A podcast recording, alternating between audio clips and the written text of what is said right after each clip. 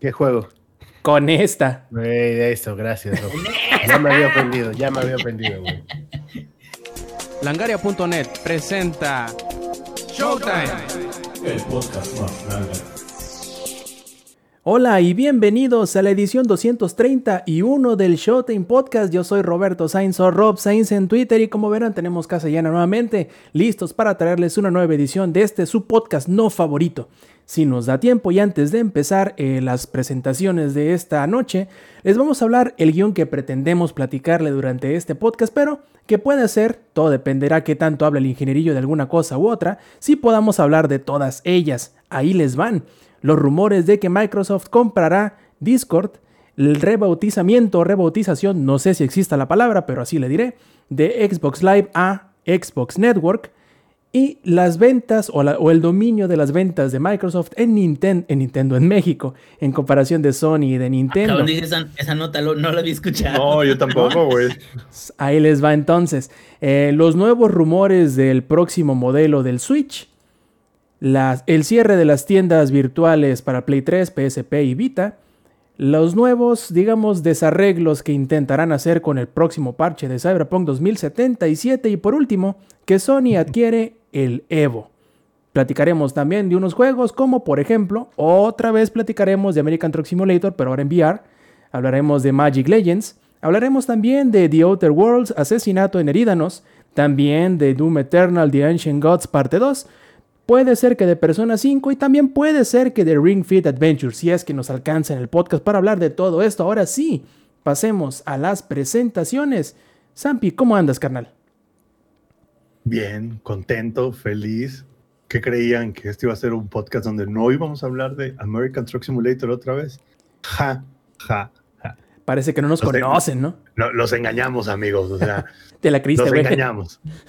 Perdónenme, pero los engañamos. Este, no, pues todo bien, feliz, contento. Aquí sí, sigo mi, mi, hermosa tradición de que en cada podcast les, les muestro una bebida este, diferente, ¿no? A la del podcast anterior. Este. Pues está bueno. Esa es la reseña. Pega chido, ¿no? Pega chido, está bueno. Pega chido. Y también ahí tenemos a nuestro otro reseñador, Estrella también. Nada más que este no es eh, sucinto y leve, sino que es bastante explícito y largo. Y no me refiero a otra cosa más que al ingenierillo. ¿Cómo estás, carnal? Pero antes de que el Inge hable, híjole, catador de cerveza, híjole. Pues como que la aplicaba para los tres, la descripción, ¿no? nos quedamos viendo los tres así como de, bueno, ¿y a, quién se refiere? Está hablando? que algo más para ver quién, para agarrarle bien quién, a quién le toca la presentación. No, no, no, todo, todo listo, todo aquí. Bien a gusto, este, saludando. Mira, ahí ya está al pie de cañón, este, mi sobrino Kiki. Gracias de YOLO 1265, no sé por qué se ponen esos nombres, yo también alguna vez tuve un, un Nijiko Notaku, no sé qué, y números, no sé. Pero este, no, pues ya listísimos aquí para platicar todo de las notas, de, de las reseñas, de el, hoy, no hubo cata de cerveza, pero pues hay este garbanzos, que es más o menos lo mismo pero en comida. ¿Garbanzos? Es, oh, uh, papá, no sabes de lo que te estás perdiendo. ¡Oh, su madre! Pero es un costal, mm. güey. Mm, al rato me va a ir así en el baño. Pero bueno. al rato huele a peligro, es decir, como la banda del recodo. Listos, listos para lo que se ofrezca. al rato, mira, al rato este, el calzón le va a quedar como el güey de la combi. ¿Te acuerdas? El que. No que muy león, güey. El que le reventó el calzón, así. Va, el puro, puro resorte va a traer el Inge al rato, güey. Y bueno, por último y no por ello menos importante, el Twitch Star más grande de este lado del Twitch. ¿Cómo estás, Lex? Ah, pensé que estabas hablando de Skyshock o alguien más, güey. Hombre, tú déjate querer, cabrón. ¿Qué onda, gente? ¿Cómo están? Bienvenidos todos. Pues nada, aquí este. Tampoco hay cerveza que catar, o sea, sí hay, pero está en el refri y la verdad es que me da hueva pararme al refri. Pero bueno, hoy estaremos hablando de algo diferente. Bueno, Samper no, pero nosotros sí. Rob, Rob y yo calamos una, una beta nueva y ya les estaremos platicando más adelante qué pedal.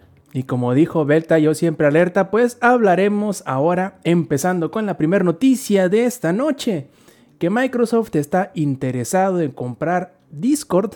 Y muchos por ahí dirán, Microsoft, cámate, por favor, porque parece que está comprando todo. Voy a poner en venta. Disney, güey. Ya, Sí, güey. es nuevo lo, Disney. lo único que le falta a Microsoft es poner Es comprar güey. Langaria, güey. No. Voy a le poner en venta mi Langaria, dignidad, güey, a ver si se atreves. Microsoft, cómprame, te la cómprame. vendo, te la vendo, güey. hago promoción de por vida. Sí, sí, es, es, es, es un, es un pelito de gato nomás lo que le va a costar, güey. O sea, no, ¿cómo ven, pues? ¿Cómo les cayó la noticia de... La neta, sí, mucha gente yo la vi muy molesta, güey. ¿Tendrán cierto, digamos, motivo de no molestarse, pero al menos estar un poquito disconforme con el asunto? Porque bueno, muchos este, siempre alegarán la antimonopolio, ¿no? Que no, pues parece que. Microsoft quiere estar en todos lados y ser, este, ser todo al mismo tiempo, pero bueno, esto todavía son rumores, ¿no? Por ahí decían en Bloomberg que la compañía Discord tal cual buscaba una de dos cosas, dice, o, abrimos nuestra oferta pública para que la gente compre acciones y poder entrar al mercado bursátil, o vemos si alguien nos quiere comprar. Y por ahí los rumores dicen que uno de los tantos interesados en comprar Discord es precisamente Microsoft, Microsoft por la cantidad así, mira, pero como casi de nada, de 10 mil millones de dólares. Échate un pinche trompo a la uña, domingo, cabrón. un domingo cualquiera, güey. Sí, no, no. Para mames. Microsoft, sí. yo, creo que la, la gente que, que- que- que- que está molesta con la noticia es toda la gente de Sony, güey. Ojalá compre Telmex, dice de Yolo acá en el chat. no, digo, la, la- la gente que está molesta, güey, con las noticias son todos los, toda la gente que tiene Play. Así de, igual como toda la gente que se molestó con lo de Bethesda, es toda la gente Mira. que tiene Play. Aquí, una, una de las cosas que sí, digo, y sí es cierto lo- de lo de Bethesda, mucha gente se quedó, ¿por qué hace eso? Pero bueno, yo lo único que temería es eh, que se le diera un trato, a lo mejor, que no le favoreciera a Discord, como lo, lo que pasó con Skype. Skype ya, incluso iba a ser Skype for Business para, para los, este, las empresas. Ahora es, simple- ahora simplemente un pinche spam, esa madre. Exactamente, pero ya en lugar de Skype for Business, ya cambiaron a Teams y ya Skype ya quedó en el olvido, entonces ojalá y eso no fuera a pasar. A lo mejor eso es como parte de la incertidumbre que podría tener la gente, ¿no?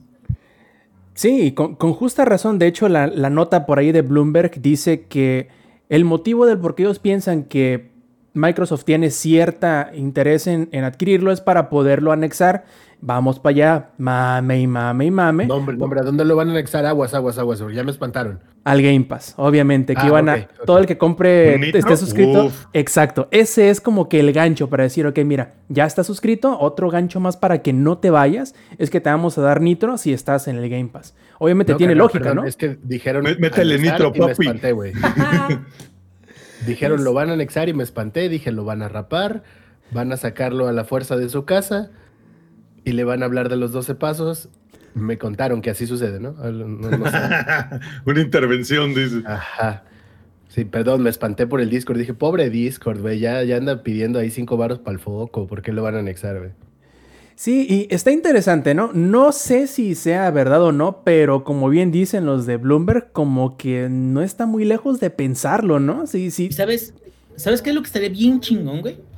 De que Discord estuviera implementado de una manera nativa, natural en las consolas En y todas. que fuera cross, cross system, güey. Con eso, tú puedes conectarte con tus compas de, de Xbox sin desconectarte de un videojuego o cambiando de videojuegos y puedes seguir estando en canales de voz, en canales de... Que, que de cierta forma hay sistemas que son parecidos en PlayStation, eh, también el mismo Xbox tiene, tiene como que sus canales o comunidades donde puedes entrar. Pero Discord lo tiene muy bien estructurado todo el No, y- es y de más, es- paso, Inge, eso, adelante. Y, de paso ya no tienes que, que cuando sea gente de consola, tener que escucharlos como si te estuvieran hablando a través de un teléfono de 1900, güey. Completamente de acuerdo. Los, plu- el plugin y de, de la comunicación y, y la utilización, por ejemplo, de Eh. varias cámaras, como lo estamos haciendo ahorita, sí, sí es mucho más eficiente que en otras aplicaciones que hemos utilizado. Entonces, como que sí sería muy atractivo, pero yo no creo que se vaya a dejar vender. ¿eh? Yo, yo creo más bien le conviene más ir public porque Discord es su propia bestia. Ahora sí que si sigue creciendo, si sigue agarrando bien el rollo, igual y hasta le va mucho mejor si se va en público que si lo controla Pero, pues, Microsoft. güey. Ahí, eh, ahí es un tema que es así como. A lo mejor quieren hacer lo que hizo Epic con lo de Outriders, que es como de. Pues no sabemos cómo nos va a ir, ¿para qué nos arriesgamos? Mejor de una vez. Ahora sí que más vale 10 billones en la bolsa que quién sabe, ¿no? Eso es Completamente. cierto. Oye, y no fue, no fue Epic, fue Square Enix, pero obviamente Ah, Square Enix perdón, sí, Square Enix. venía de, es- viene del sus, mega sustote de Marvel Avengers, güey. O sea, que ya vienen ya, ciscados ya- esos ya- vatos, ya- ¿no? ya- vienen cagados, ya vienen Sí, güey. cagados. Oye, y que, bueno, yo no lo he jugado, pero han dicho de que no está tan mal el Marvel Avengers, pero tiene algo que no acaba de cuajar y siguen metiéndole contenido, pero como que esa madre va a terminar free to play en algún momento, más tarde, de- más, más temprano que tarde, ¿no? O sea, en algún momento va a terminar free to play para jalar más gente y para que pues ahora sí les vaya más o menos como les fue con Final Fantasy XIV, que me quedo, no es el mismo caso porque no son unos desarrolladores y lo que quieras, pero a lo que voy es, a lo mejor si lo hacen free to play y la gente viene, ya hay más comunidad jugando y ya como que se quedan, bueno, órale. Pero es como dices, es ir mejor a la segura, porque también te puede pasar un flop, dependiendo lo que hagas. Y hablando de irse a la segura y Sí, siendo... y ¿Mm? y también, perdón, Rob, Dale, y dale. también, o- obviamente, si, si te vas public, puede que valgas 10 billones hoy, pero mañana no. Entonces, al final del día, pues el, el mercado ha estado un poco como, pues, variado, ¿no? Este año con la pandemia. Entonces, Los Ahorita- milagros como el de GameStop no pasan todos los días. Exactamente. Entonces, ahorita, o- obviamente, el, casi todos los stocks relacionados con, cosas de videojuegos eh, están más o menos bien, pero porque la pandemia está, ya sabes, dando todo. Pero pues, el día de mañana que se acabe la pandemia, se va a reducir un montón la cantidad de users de las plataformas digitales. De hecho, acá nos dice, hab- hablando un poquito de Avengers, dice Da92, el problema que yo tuve con Marvel Avengers es que se siente muy repetitivo, como si todas las misiones fueran la misma. Y dice Yair, complementando, es que pidieron, misma. es que pidieron la licencia de Avengers y ya PlayStation tiene su exclusiva anticipadamente, que es la de Spidey, ¿no?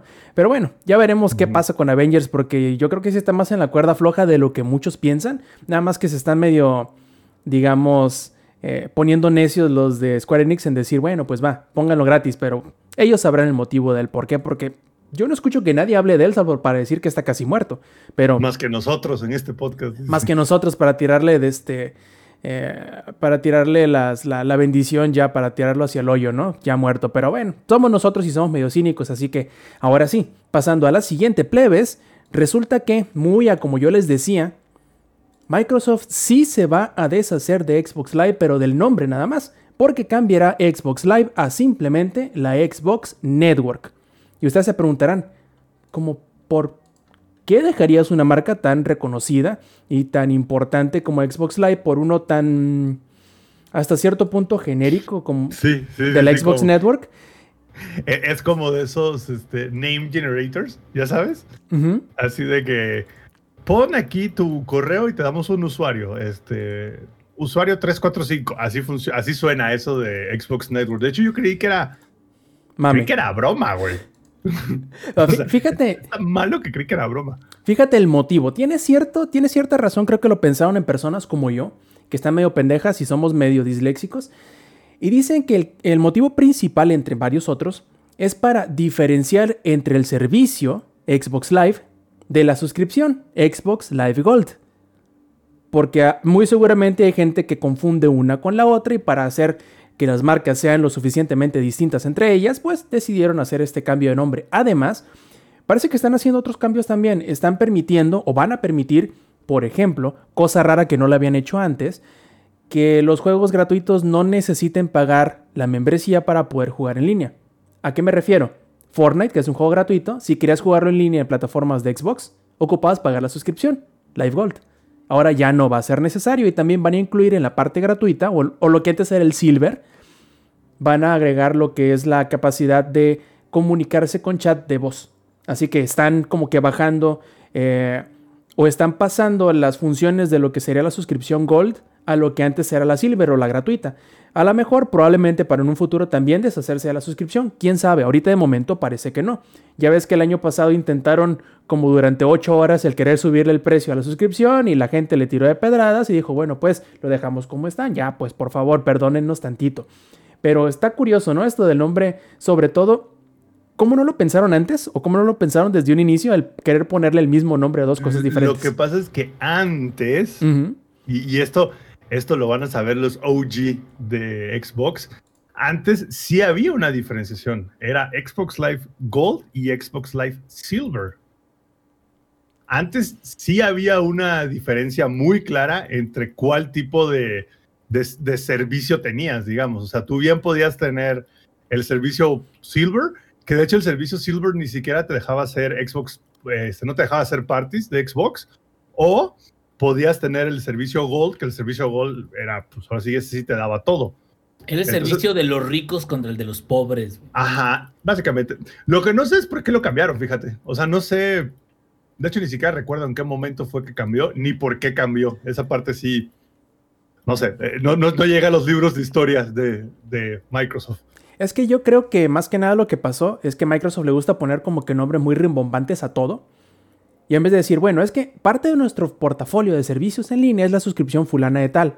No, simplemente dijeron, nuestro portafolio de servicios en línea es Xbox Live y la suscripción es Gold o Silver. Simplemente fue como irle añadiendo términos después de, y eso lo hace confuso si te pones a pensarlo un poquito más detenidamente. Tan confuso o tan tonto si te pones a pensarlo como el de Nintendo. ¿Cómo se, cómo se llama el servicio en línea del Nintendo Switch? Nintendo Switch Online, así se llama. ¿Se llama No Funcione? ¿Se traba? Exacto. ¿Por qué creen que, por creen que, que, no va a haber Smash en el Pero eso es más al rato. Eso es más adelante. Eso es un poquito más adelante. Dice el, Lex, ni me toquen esa cumbia, dice. No, pues a mí me vale verdura, ¿no? Y hablando de yo la. Lo que me pregunto, Yo lo que me pregunto es: ¿cuándo llegará el Xbox Live X Serie X Black? ¿O, cómo serie. Platinum Ultimate. series S Ultimate.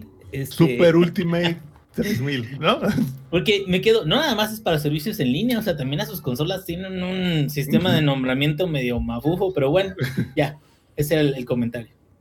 Y bueno, pasemos a lo último que tenemos que hablar de Microsoft, lo último bonito, porque ya ves que nos dicen que somos paleros, que no, no nos la sacamos de la boca, bueno, cosas de ese estilo. Así es, pero bueno, somos ¿cómo se dice? Podemos hablar bien y mal de las compañías dependiendo de si la cagan o no. Y hasta ahora, pues Microsoft, digamos que no la ha cagado tanto.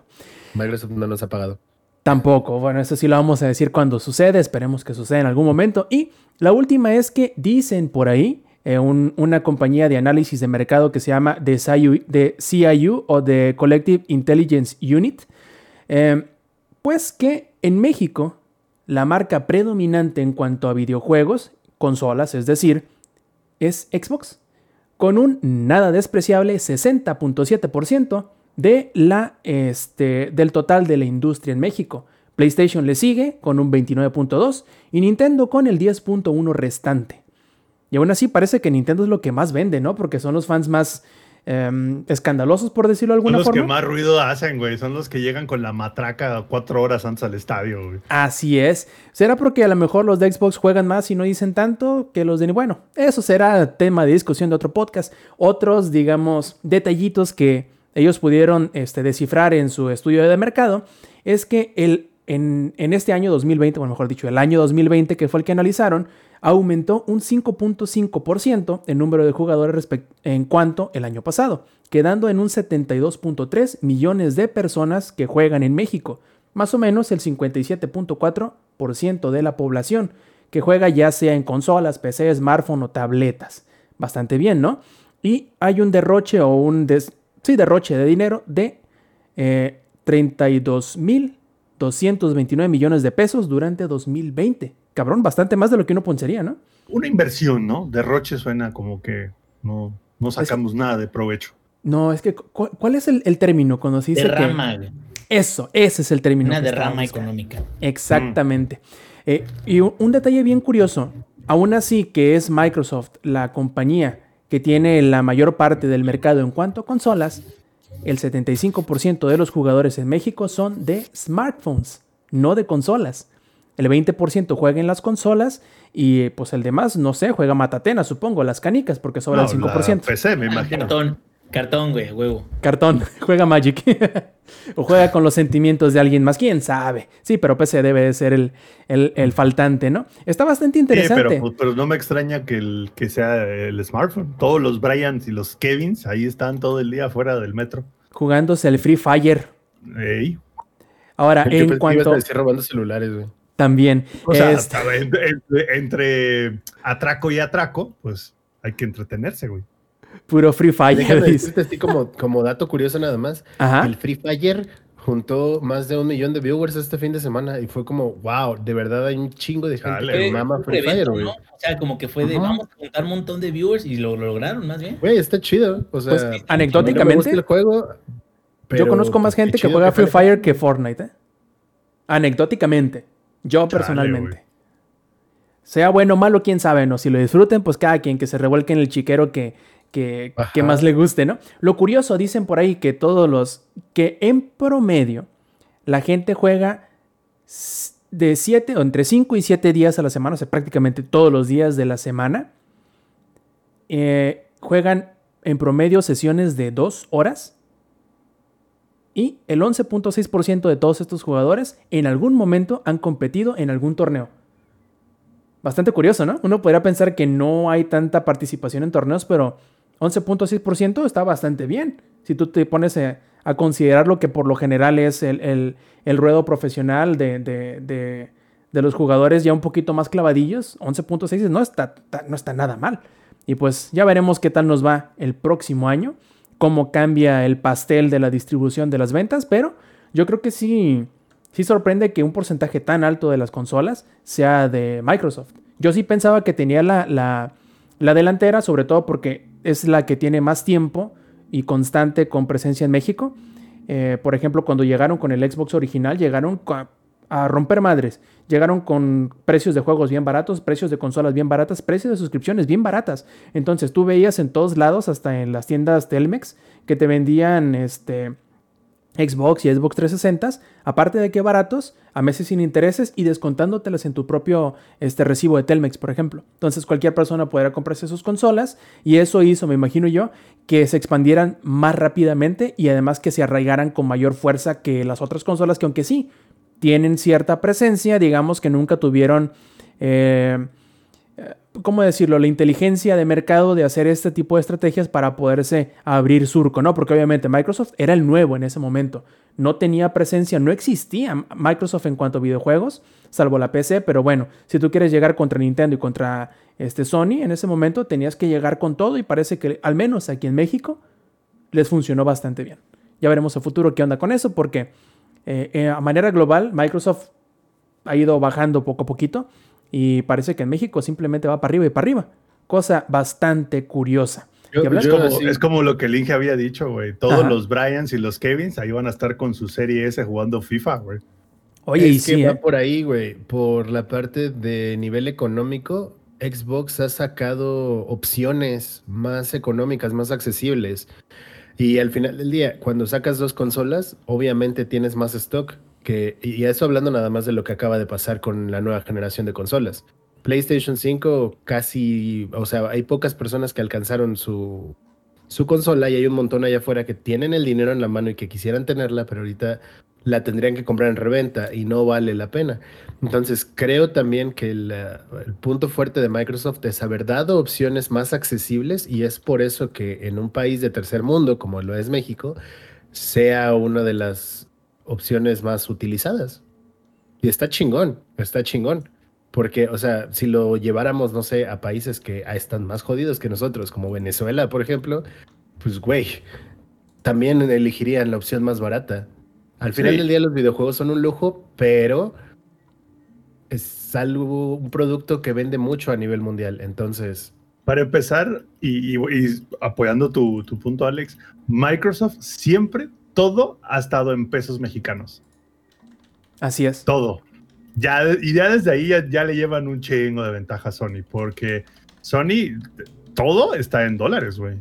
O sea, menos de que, me refiero a la tienda, ¿no? Porque obvio, si vas a ¿cómo se llama? Game Planet se llama. Y O gamers. o Gamers. Si vas ahí, evidentemente, bueno, ahí te lo van a vender en pesos, pero toda la tienda en línea digital de Sony, toda es en dólares, güey. En cochinos y verdes y carísimos dólares, güey. Y la verdad es que siempre ha sido un, un- una bendición por los dos lados, ¿no? El que esté en pesos o el que esté en dólares, porque puede que te salga más barato en dólares que en pesos, pero fluctúa obviamente con el mismo precio del, del dólar. Ahora Puede- bien.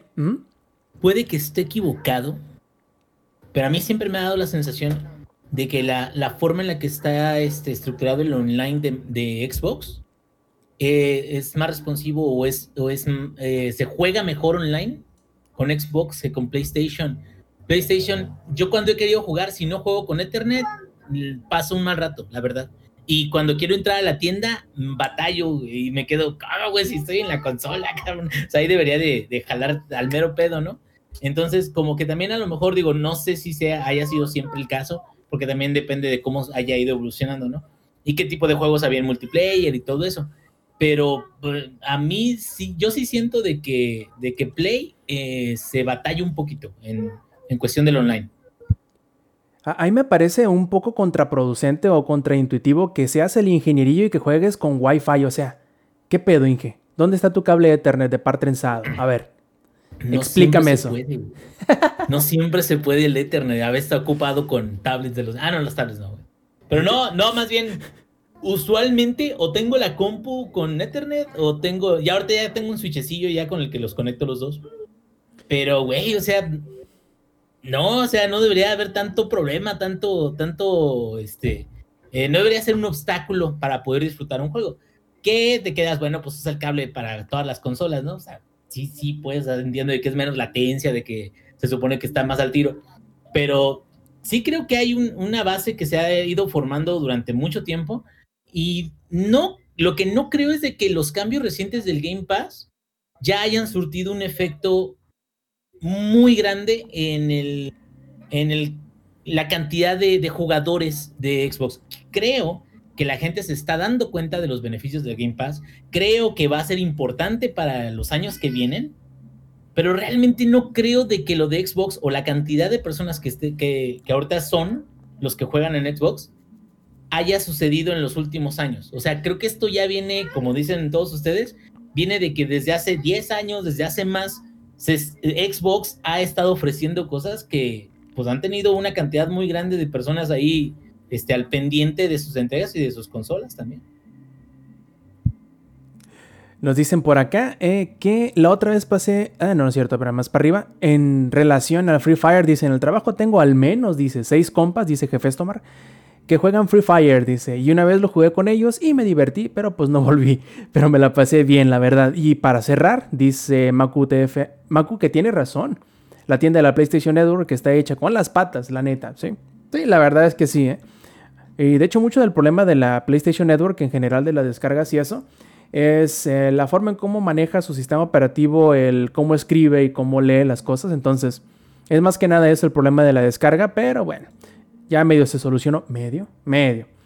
Y bueno, pasamos a lo siguiente. Yo recuerdo que hace unos cuantos podcasts ya hablamos un poquito de los rumores del el tan rumoreado Nintendo Switch Pro, o bueno, el nuevo modelo del Nintendo Switch, en el que, bueno, se decía que iba a tener eh, output en 4K y no sé qué tanto. Bueno, hay nuevos rumores nuevamente de Bloomberg en donde dice que el próximo Switch, los rumores dicen, tendrá un nuevo chip de Nvidia que le permitirá utilizar, como ya se había dicho anteriormente, la tecnología de DLSS o Deep Learning Super Sampling de Nvidia, lo cual le permitiría no nada más sacar este, resolución 1080, sino también hacer un upscaling hasta 4K con DLSS. Además de que el DLSS no solamente sirve para hacer el upscaling hasta 4K, sino que también beneficia a resoluciones menores. Así que aun si no lo puedes ver tú en 4K, en teoría, se vería mejor tu juego en 1080 o incluso en 720 en el modo portátil. Sería un beneficio para todos, no nada más para el 4K. Ahora bien,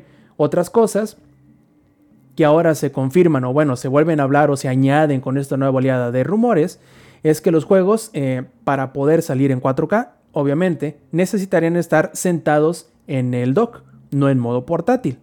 Y también que la, ya si tú decides jugar en modo portátil, eh, la pantalla será de 7 pulgadas como la de ahora, pero ahora OLED, no LCD. Lo cual, bueno, es un buen upgrade si te pones, a considerar que, bueno, la pantalla no es lo mejor del, del, Switch. Un OLED siempre ayudará mucho para en cuanto al brillo en, en espacios exteriores para que no le gane el brillo del ambiente y que costará, dicen por ahí, entre 350 y 400 dólares. Que bueno, es un poquito alto diría yo, pero siendo que va a ser una mejora al parecer bastante sustancial a los modelos que ahorita están, a lo mejor no es un impedimento tan grande para que la fanática de Nintendo, eh, pues digamos, les compre todos los que puedan fabricar. ¿Qué les parece, Zampi? La neta, sin el, el Nvidia Super Sampling es una maravilla, güey. Esa madre es la, la, verdad de todas las tecnologías que han sacado últimamente. Esa desde Ray Tracing y este, ¿cómo, cómo se llama el de el AMD Fidelity es la, la, versión de DLSS, pero no me acuerdo. Tiene una. Tiene como un ray tracing también AMD. Bueno, bueno, de todas las cosas que han sacado, el DLSS es una maravilla, güey. Yo lo, lo, he usado un montón con el, uh, con el Cybercholo y no, papá. Ahora sí que paperas, güey. O sea, es la diferencia entre jugar um, a, 80 FPS, que es lo que normalmente lo juego yo, a jugarlo a 40. Y sin que pierda la calidad. La neta, la neta es que sí es una maravilla, güey. Y lo, lo que no entiendo tanto es este. Um, ¿Por qué Nintendo va a sacar el Switch Pro? No, pues, no es como que su fanaticada les exija, ¿no? Porque me este gusta el dinero.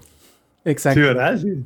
Porque fuera de eso, así que tú digas, puta, ¿cómo exigen sus fans porque sus juegos se ven como los mismos de hace 10 años? Pues, pues, pues no, ¿verdad? nunca, nunca ha sido una queja, pero pues como dice Alex, les gusta el sucio y cochino dinero. A ver, Zampi, sí, sí, y si le metes la condicionante de, ¿no será porque ya no hay o están escaseando o les están ya avisando que la maquila de los chips que utiliza el Switch ahorita va a salir de de función en, los, en las fábricas? ¿No será por ahí? Que sea como ser, pero, pero siempre puedes cambiar el... Ah, vamos, puedes hacer un incremento al siguiente chip en la línea, que es 5% mejor y ya lo sigues vendiendo igual. Lo que sí está raro es el timing de Nintendo para sacarlo. Porque ahorita chips, solo las que venden en el 7-Eleven hay. No hay chips de absolutamente nada, güey. chips nomás las de papa, dice. Sí, nada más las de papas, güey. O sea, nivel hasta hasta Ford y Chevrolet han tenido que detener producción porque no tienen ni para el chip del entretenimiento onboard, o sea, ni para el GPS tienen chip. A ese nivel ya llegamos, güey.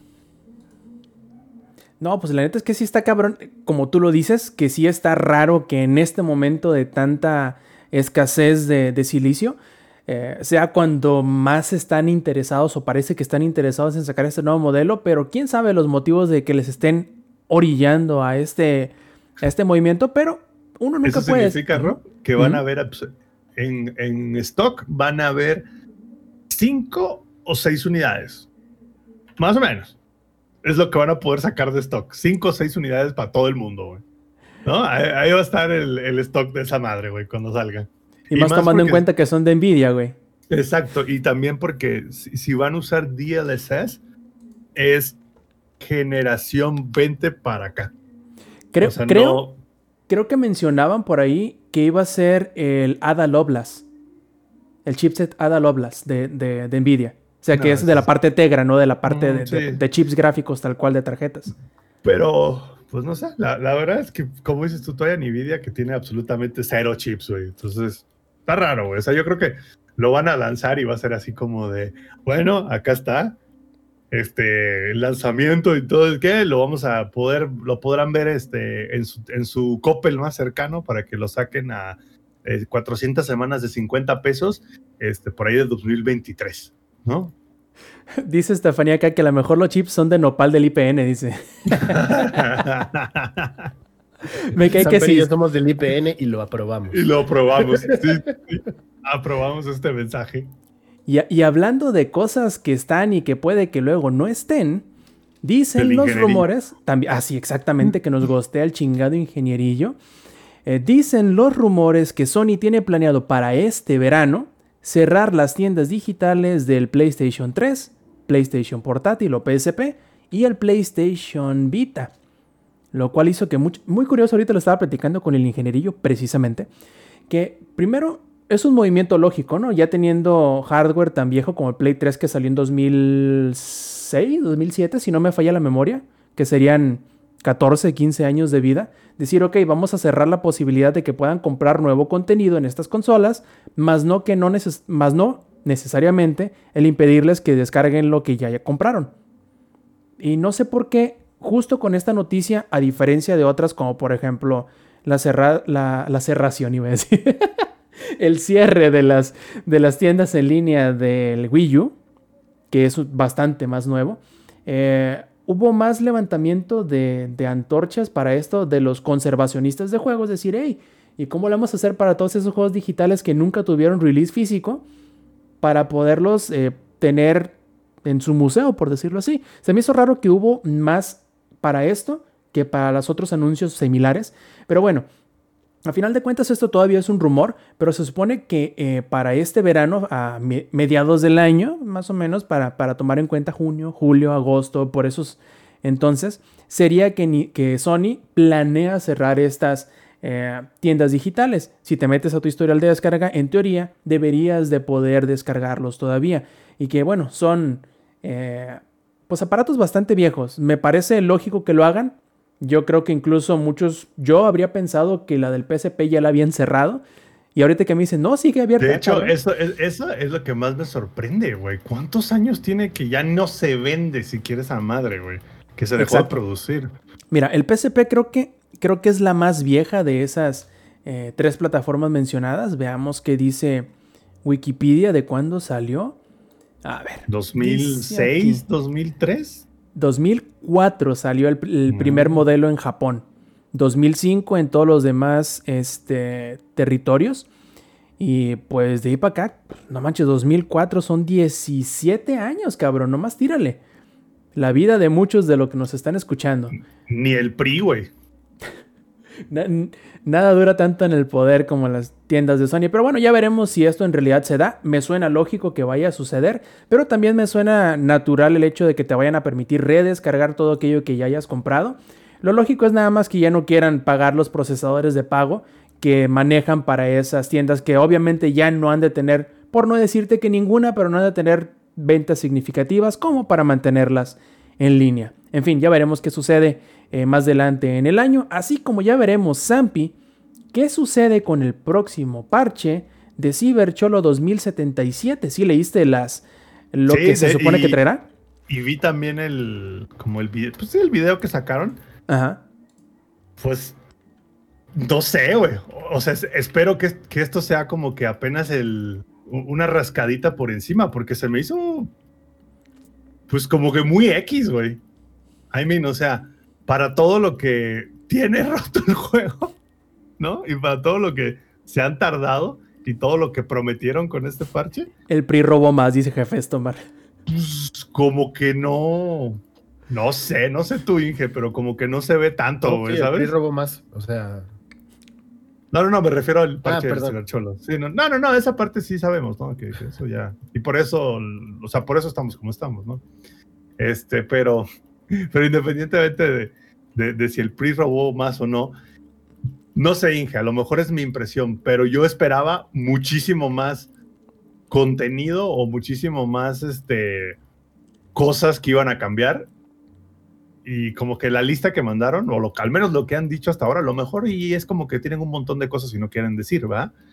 Pero lo que dijeron fue así como de, ok, ¿no? De hecho, de las cosas que dijeron, tres cosas ya se pueden solucionar a través de mods hoy en día. ¿Verdad, Bethesda? Mira, la verdad yo siento de que en primera, déjame nomás aquí. Aquí estoy. en primera, fíjate que, que sí siento que es poquito, pero creo que pues, es preferible que sea poquito porque esté bien implementado a que no sea nada. Lo que me sorprende no es que sea poquito, porque sí, habíamos platicado antes de que luego del, del este, ¿cómo se llama? El ransomware que tuvieron, el ataque de ransomware y todo eso, que muchos ni siquiera habían podido regresar a trabajar después de cierto tiempo, ¿no? Entonces, eh, yo creo que si siguen en este camino los de este, Cybercholo, el juego no va a terminar siendo todo lo que esperaban que fuera. Tristemente. ¿Por qué? Porque ahorita se están preocupando, pues sí, en estabilizarlo para poder empezar a trabajar, si quieres tú, en DLCs y traer más historias y más subquests y todo eso. Pero sí le falta, sí le, sí, sí podría tener más balance, podría tener mejor conducción. La conducción sí está muy culeroncilla. El juego es bueno porque el juego tiene muchas historias muy chingonas, tiene muchas cosas que no has visto en otros juegos.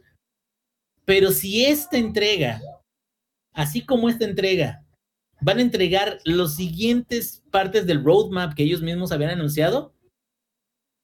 Para, ahí, pues de para ahí de 2077 ya estará listo el juego. Eh, como, como se anunciaba originalmente. Y mira, yo creo que tuvieron la mejor intención del mundo, pero creo que a lo mejor sí fue un golpe muy, pero muy fuerte el, el problema que tuvieron con las consolas de vieja generación. A lo mejor eso lo que estamos viendo de, la poca capacidad que tienen ahorita tiene que ver con que a lo mejor el golpe y aparte el ransomware sí fue algo que ya no les va a permitir recuperarse. Y ahorita ya, ya diría, bueno, ya que Microsoft lo compre, pero pues ya no creo que vaya a pasar eso tampoco. Ya, pasó el tiempo para eso, ¿no? O bueno, para ver cómo se dice los beneficios de la compra de Microsoft. Yo creo que ya debieron haberlo comprado hace como 5 años. Y, es una desgracia. Bien dices que no es un mal juego. Se nota que tiene como... Eh, tiene el mal del, del, túnel de visión. Porque si te enfocas en lo bueno, puedes ignorar un poquito lo medio malo que tiene. Pero aún así es algo que te termina molestando, ¿no? Sabes que hay cosas en la periferia que no está bien y que te gustaría que fueran de la misma calidad que lo que está en medio, que sabes que está bien hecho y que la verdad siempre te, te quedas pensando, güey, es una lástima que no sea tan bueno como, primero, como ellos pensaban que iba a ser y como medio te das cuenta que puede llegar a serlo. Entonces, esperemos que eh, el ataque de ransomware no les haya afectado tanto y solamente les haya, pues digamos, atrasado lo que ellos esperaban o como ellos esperaban entregar las nuevas mejoras y nuevo contenido. Pero yo creo que en cuanto a este parche en específico, que lo que se dice que tendrá entre otras cosas, por lo más importante será el arreglo de la inteligencia artificial de las policías, que si cuando hacías cualquier babosada parecía que te aparecían en la nuca todo en todo el tiempo, y el manejo de los carros, que ya no será tan difícil el, manejarlos y también podrás, em, digamos, modificar algunos de los parámetros de la conducción de los automóviles. Ya además eh, mencionan muy nebulosamente que otras cosas que serán es que mejorarán el rendimiento de las versiones para consola. Obviamente que eso significará que van a, me imagino yo, reducir la distancia de, que puedes ver a lo lejos los objetos o que cargan las cosas o cuántos NPCs haya en la pantalla. No creo, no creo que vayan a construir de nuevo el motor, pues no. Entonces va a haber un límite a lo que pueden hacer para, para mejorar el rendimiento. Y fíjate, eh, digo, sé que son, son ejemplos muy, muy distintos, sobre todo porque son empresas que tienen un enfoque muy distinto en cuanto a desarrollo, sin embargo, pues Cyberpunk tuvo cuántos años de desarrollo, ¿Cuánto, cuánta dedicación y cuánto, cuánto personal estuvo ahí dedicado. Pero la neta, un juego que yo cuando lo vi y sí me quedé así de, güey, o sea, mira todo lo que están haciendo, aun cuando a lo mejor hay gente que todavía no se acostumbra 100% a eso, técnicamente Red Dead Redemption 2 es un monstruo, güey. O sea, técnicamente cuando jala bien, porque luego en línea hay problemas de spawneo, pero cuando jala bien o, en, campaña en solitario, o sea, los, los animales del entorno, eh, los efectos del día, de la noche, del clima, de la gente, cómo tiene sus rutinas de ir un día a otro a las... O sea, todo en general sí es algo que te quedas, güey, ¿cómo le hicieron? Y lo malo de todos los errores que hemos visto ya de Cybercholo es que ahora te quedas, ¿cómo le van a hacer para arreglarlos, cabrón?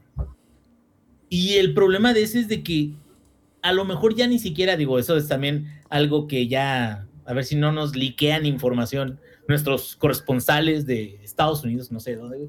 Este, yo creo que igual y hasta ya ni el equipo de desarrollo ya ni es tan grande, ¿eh? a lo mejor ya tienen lo mínimo para poder sacar el roadmap, pero imagínate qué tan fuerte debe de haber sido el madrazo que, que ahora ya pasaron de una empresa muy respetada una empresa pues con una mala imagen que entrega productos bien a secas. Y eso afecta las ganancias, inversiones, tienen sus demanditas ahí también, ¿verdad? Ahí trabajándose.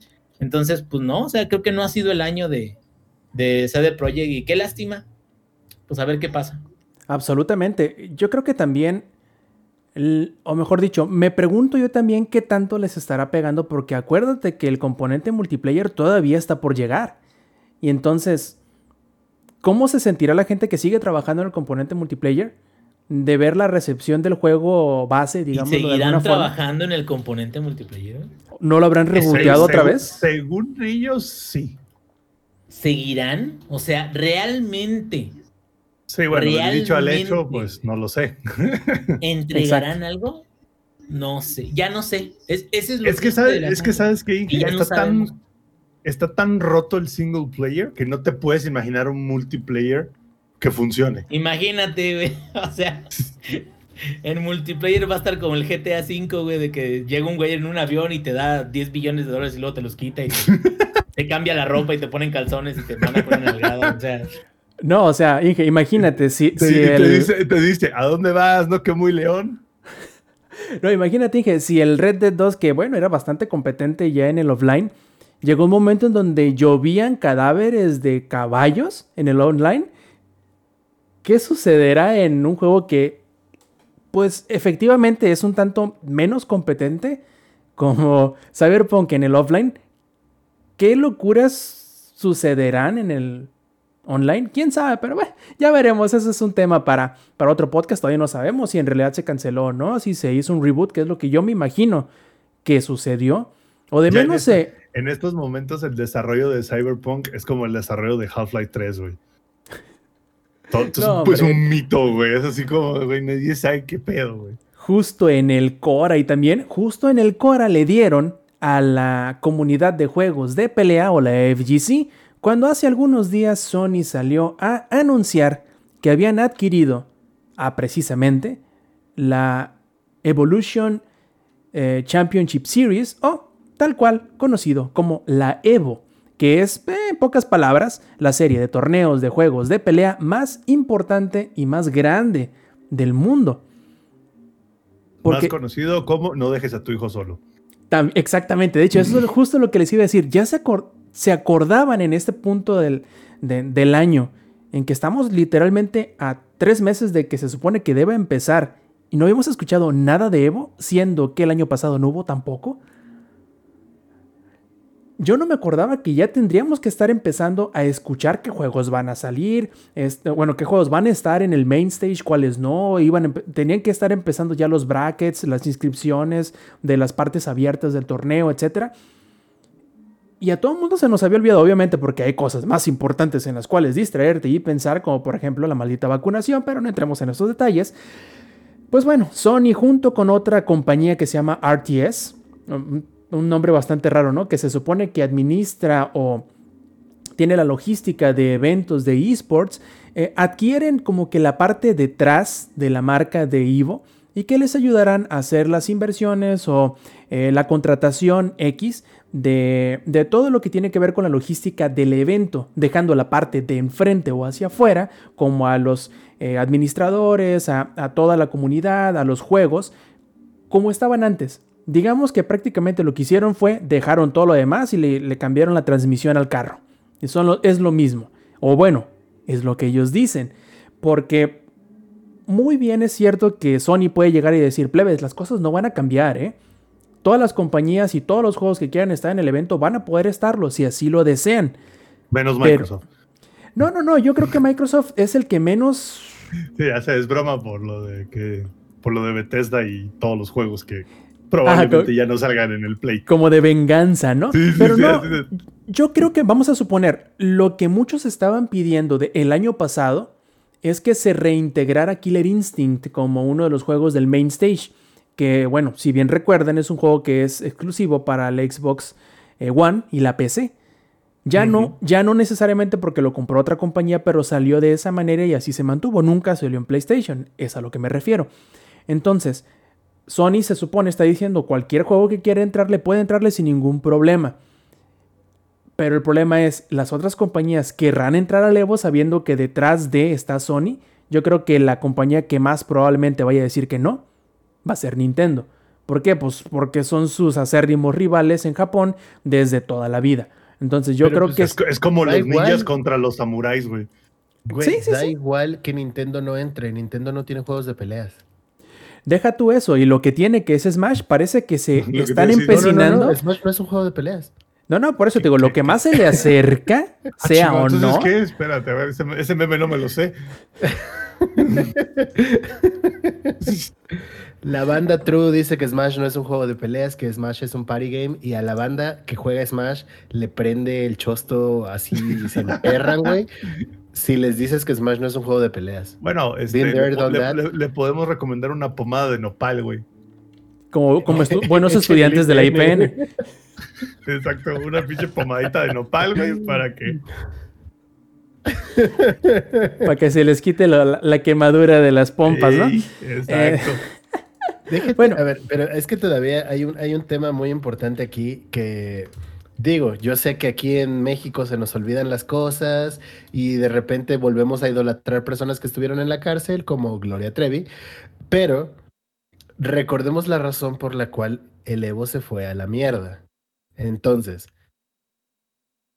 a nivel... Ah, publicidad como compañía, yo personalmente no me metería, no me involucraría de nuevo con ellos hasta saber que se está llevando un proceso legal y todo el pedo y los que tienen que pagar paguen y se hagan investigaciones más a, fondo, de entrada. Y ahí luego vemos qué pedo con quien lo absorbió Sony, y etcétera, etcétera, etcétera. Y tienes toda la razón, la verdad que debería ser una de las cosas más importantes que se tienen que ver siéndote sincero, no le he seguido el, paso en el sentido de saber si la persona que, digamos, acusó a, ahorita se me va el nombre, Joy creo que se llamaba, eh, de haber hecho lo que hizo, si hizo un procedimiento legal después de, o si simplemente quedó en el alegato, y ese fue el motivo por qué, primero, lo sacaron de la compañía y segundo, cancelaron el evento ese año. Entonces, esta persona ya no sigue en la, en la organización se quedaron los otros dos que eran hermanos, eran tres, tres personas. Este, se quedaron a la cabeza de la compañía, por lo tanto se supone que todo lo que es la logística que ellos llevaban y hasta cierto punto la buena fe en ese lado de la organización del evento sigue en pie. Solamente Sony y RTS lo que van a hacer es apoyarles con el dinero que necesitarían para poder, o con la inversión, vaya, para poder sacar adelante el evento. La pregunta es, siendo que Nintendo parece que está haciendo todo lo posible porque Smash, tanto Melee como el nuevo, no estén en ningún torneo, ¿aceptará que esté en este? Digo, si ya parece estarlo haciendo con, lo, con los torneos hechos por la comunidad, ahora que es un torneo, digamos hasta cierto punto, organizado por su, por su contrincante, ¿ustedes creen que vaya a tener la buena voluntad de que permita porque ni siquiera Nintendo lo hace, simplemente permite que estén en un, en un torneo. ¿Creen ustedes que lo vaya a hacer? Yo supongo que no. ¿eh? Aquí en el chat ya pusieron una de las razones. El sistema online de Nintendo Network es una mierda. y no nomás eso, ¿eh? Y Alex se va a acordar, tienes que sacar tu, tu Game Link para poder jugar bien. Efectivamente. Sí, se llamaba así, ¿no? Se llamaba Game y además, Link. Y además, sí, y además es como el cable Link, güey. Además tienes que que rezarle a todos los dioses en los que creas a ver si no se va a tragar, güey. Porque tú luego ves streams de Smash y desde raza que son compitas este, nuestros, ves que de repente están jugando y parece que están jugando a 5 frames. Así como ves un stream de, no sé, Caleo y de repente el vato está jugando a 5 frames y esto porque su servicio online es una basura. Chale, güey.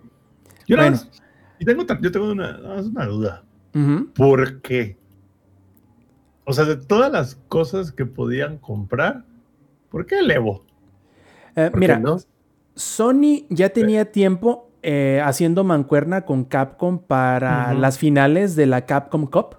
Entonces yo creo que el paso lógico sería, si quieres, a un, si quieres involucrarte en un evento más grande, sería el Evo.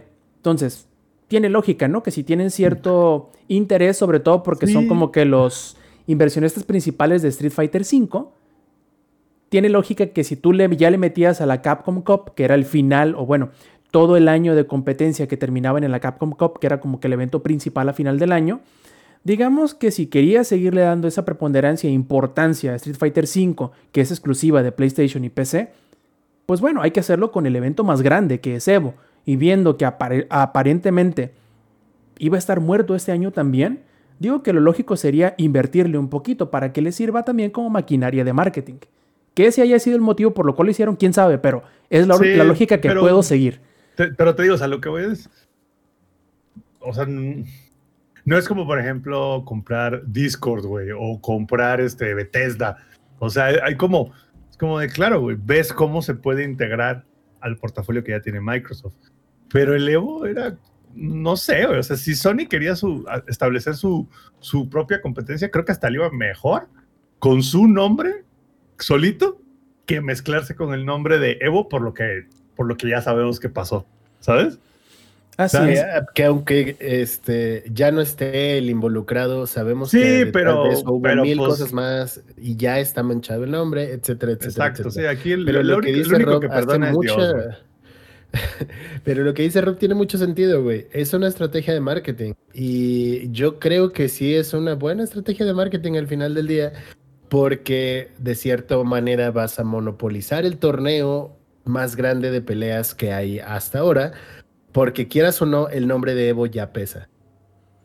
Y es Así eso, es. es el gran torneo de los juegos de peleas. Entonces, yo creo que es un movimiento acertado y además eh, también esa parte como de ser el good guy y de decir, a ver, raza, si quieren entrarle, éntrenle, no, no, los, no se los vamos a negar. El problema es quiénes iban a querer. Y de momento ahorita lo que se ha confirmado... El el- padre Maciel ya, ya confirmó su, su registro, güey. su registro. Pero el main stage ya, fuera de broma. No, ya, ya confirmó el pase VIP backstage. Para jugar Smash, obviamente. Obviamente. Este, el main stage ahorita al menos confirmado, o sea, los juegos principales del torneo, que van a haber más, pero son los que hasta ahora se han confirmado, son Guilty Gear Strive, que es el nuevo Guilty Gear, eh, Mortal Kombat 11 Ultimate, Tekken 7 y obviamente Street Fighter V Championship Edition.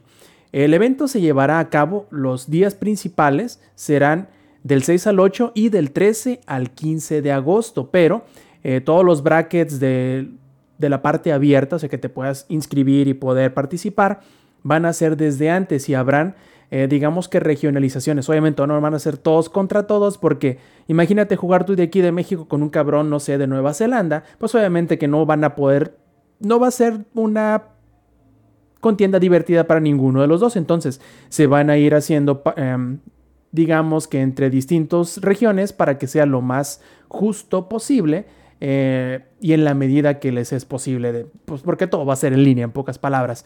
Eh, habrán partes de Norteamérica, de Europa, de Asia y de Latinoamérica para todos los juegos involucrados en donde se irán haciendo los brackets. Ahora bien, tendremos que esperar a ver qué otros juegos se agregan a este main stage y si habrán, porque siempre lo han habido, juegos que no necesariamente sean de pelea, como por ejemplo Catherine, que también han estado presentes en Evo desde que se tiene conocimiento. En fin, de menos tenemos Evo. Qué tan bueno vaya a estar no lo sabemos, pero habrá algo por lo cual es emocionarnos en verano mientras nos morimos de calor. En fin, pasando cosas más alegres, podemos decir, tan alegre como bueno, como el Zampi siendo un camionero, el cual se había quedado con la boca callada, muy tranquilito y muy paciente de poder probar en VR las nuevas mejoras del motor de iluminación de American Truck Simulator o será la segunda parte del ingenierillo hablando de American Truck Simulator, ya, pues continuando con lo que había empezado la semana pasada, pero no, no, no, no. A su Show Truck Simulator. Exactamente. La verdad, Truck- la verdad, siendo honestos, no me dejan de impresionar estos muchachos de SCC. Qué bárbaros, güey. O sea, tomaron el, el Euro Truck Simulator 2 es de 2011, más o menos. Give or take, ¿no? Entonces, el, ya lo habíamos hablado, que el motor de iluminación era más o menos de esa época, estaba muy, muy viejo, ¿no? Y no me deja de sorprender a estos muchachos de SCC porque, vamos, yo no conozco ningún otro desarrollador, y no sé, Inge, a lo mejor si tú conozcas a otro desarrollador, que después de 10 años agarre uno de sus productos y cambie algo tan fundamental como el motor del juego. A ver, no es un a lo cambio. Mejor, a lo mejor Hinterland Games, güey. Este, digo, es completamente distinto, pero Hinterland Games, eh, bueno, no son 10 años, pero en 2014 salió The Long Dark. Eh, empezó desde Alpha en 2012 y todavía le están metiendo cosas gratis al juego. O sea, digo, entiendo pues que lo que están haciendo estos son, es más cabrón, pero sí existen desarrolladores como que se dedican. Es más, güey, ahí te va otro. El desarrollador de Stardew Valley. O sea, todavía creo que hace unos meses le metió un Le- otro parche, cabrón. Yo sé, yo sé, yo sé. Yo sé, plebe, yo sé. ¿Qué pedo, güey? Un jueguito que se llama Overwatch 2. Ah, ese, ese está en los sueños nada más de Activision. No, no, no, a lo que, a lo que vamos, y para que la gente como que más o menos esté en la misma página, agregar DLCs y contenidos e historia a un juego es muy bienvenido, ¿no? Es como de, güey, qué bueno que lo hicieron, qué increíble, pocos desarrolladores lo hacen. Meter un update que cambies cómo funciona básicamente tu, tu juego, no, qué bárbaro, güey. O sea, eso sí, estoy ultra impresionado, güey, porque aparte, yo no lo había podido jugar eh, porque básicamente solo estaba en beta, ¿no? Y los releases de VR del juego solo aplican para las versiones completas, no hay betas de VR. Y la neta es que, pues, pues una vez que juegas esa madre en VR, no hay manera que regreses a jugarlo si no es con VR. Entonces yo dije, bueno, pues me espero, ¿no? A que, a que salga. Y ahorita que ya lo pude jugar en VR, sí estoy súper impresionado, güey. Y, me- y, y abre Inge, no sé qué piensas, pero creo que también abre la puerta a futuros updates del mismo estilo. A futuros updates que también cambien partes críticas del motor gráfico y a lo mejor solucionen como que dos, tres cosas, digamos, que, que le duelen al juego hoy en día porque es un motor viejo, ¿sabes? Sí, pero ¿sabes qué, qué es lo que a mí me gustaría mucho que estuviera como más o mejor implementado? Es eh, la implementación de control. Sé que le han hecho mejoras y todo eso, pero todavía Ple- plebeyo, pongo- ¿usas control plebeyo? Güey, es que imagínate esta hermosura, pero que estuviera, digo, ya sé de que ellos se van a quedar, no, o sea, esto es PC, papá. Esto aquí, lo más perrón y VR 2, pero podría llegar esta hermosura a las consolas si estuviera bien implementado el control, cabrón. Podría llegar. Ay, de hecho, Solo, de hecho, solo hay- un comentario hay un- para hay una te recuerdo que no todos tienen acceso a todo lo que tienes ahí atrás que se está me viendo. ¿eh? vale, me vale más. no todos viejo. tienen una, una computadora de la NASA, güey, la chingada. Güey, Pero ¿qué crees? Se le olvida Samper, güey. Se le olvida, güey. No es, no es de mi interés. ¿Qué? ¿Me ves cara de, de este, de programa social de la 4T? No, no me interesa. Ya van a estar regalando Xbox ese, güey, los de el voto. Pero este, ahí te va, ahí te va. Fíjate que, digo, ah, fuera de ese sueño guajiro mío, eh, creo que sí es muy, muy bueno que le sigan metiendo no nada más mejoras al motor y efectos que se ven muy chingones. Ya les había platicado, no me acuerdo si lo comentamos en la ocasión anterior, que eh, le tomaba un screen a, al camión y la pintura parecía que fuera como espejo, un espejo turbio, pero como espejo. Eh, y ahora se ve primero la textura de la pintura metálica, tal cual como es en un camión, y después eh, el reflejo de algo que esté en el lado opuesto, pero como mejor implementado. Bueno, y a lo que voy es esto. Lo que me gusta mucho es que eso quiere decir de que vamos a tener el Euro Truck Simulator para rato, cabrón. O sea, Va a ¿cuántos estar de- pa' súper rato esa madre. De hecho, ya te digo, van a agregar Iberia y Rusia, güey. ¿Y, y cuántos estados faltan de Estados Unidos? O sea, güey. No, pues, llevan seis, siete. y, y creo que los que llevan van súper bien. Puedes, o sea, si a ti te gusta, por ejemplo, manejar de, de, este, cargas súper pesadas, hay opciones para agregar cargas súper pesadas. Eh, cuando tienen sus promociones, digo, ya, eh, ya lo hemos hablado muchas veces, porque ¿cuántas veces hemos hablado de Euro Truck Simulator, American Truck Simulator? Como Yo creo dos veces, yo creo, ¿no? 30% de, de los podcasts tienen Pero- alguna mención. Pero ahí es donde se dan cuenta, banda, realmente que ¿Desde hace Hola. cuánto, no? Y desde hace cuánto de repente, ah, mira, ahí salió esto, ah, mira, y ahora VR, ah, mira, y ahora el motor ya está más mamalón. O sea, creo que vale mucho la pena. ¿Y lo que crees? Una de las cosas más perronas es eso. Yo llego a, a hacer mis entregas, porque lo he estado jugando estos días, y me voy a la sección de, de radio por internet y no le batallo. O sea, ahí no, es muy una buen chulada, radio del género que tú quieras y te quedas como que todo eso en conjunto lo hace que tenga mucha calidad de vida en, en términos del tiempo que puedes dedicarle. Ese es, un, ese es un gran punto de radio. Aparte es radio en vivo, güey. Es radio Sí. que, que literalmente si tú... Lo si- conecta a internet tal cual. Exacto. Si tú, si ahora sí que si estuvieras en, en uno de esos estados, tú prendes el radio, pones esa emisora y vas a escuchar lo mismo en tu coche que lo que está en, en el juego. Eso está, eso está increíble. Es una implementación muy fácil para no tener problemas de, para no tener que pagar derechos de música, ¿no, mi Inge? Porque pues, obviamente simplemente es una emisora de radio. Entonces, Exactamente, o sea, ellos no tienen que pagar eh, o, o desarrollar música porque tienen un, un, este reproductor que se conecta a las estaciones públicas. Entonces, todos los, la música que pasen por ahí es pedo de la estación, o sea, realmente ellos nada más conectan el servicio y ya está. Entonces, puedes escuchar de lo que, que pop, que bueno, un camionero jamás escucharía pop, ¿verdad? bueno, pues, pues, puedes- si quieres escuchar Britney Spears, se puede. quieras.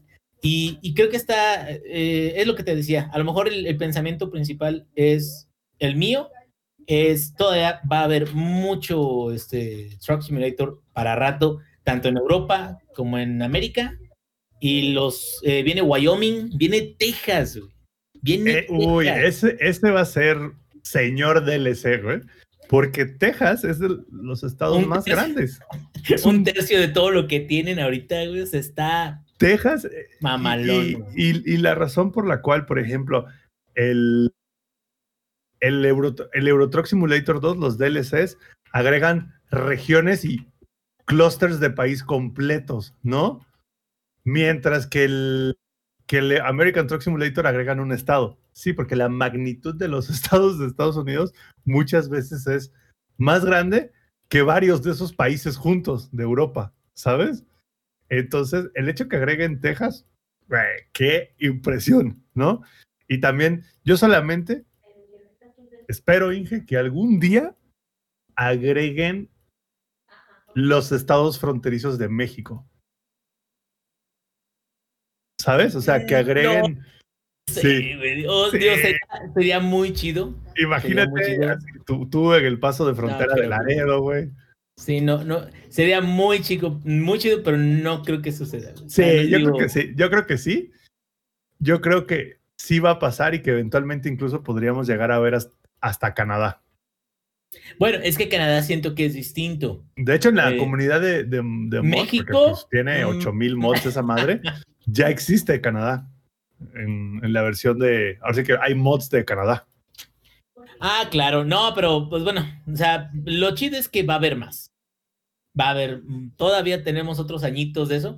Y le- les comentaba tan- tanto a mi compadre, que creo que ya, ya, ya anda, o desde hace rato anda por aquí en la transmisión, les comentaba la dualidad del hombre, porque también estuve jugando Dark Souls estos días.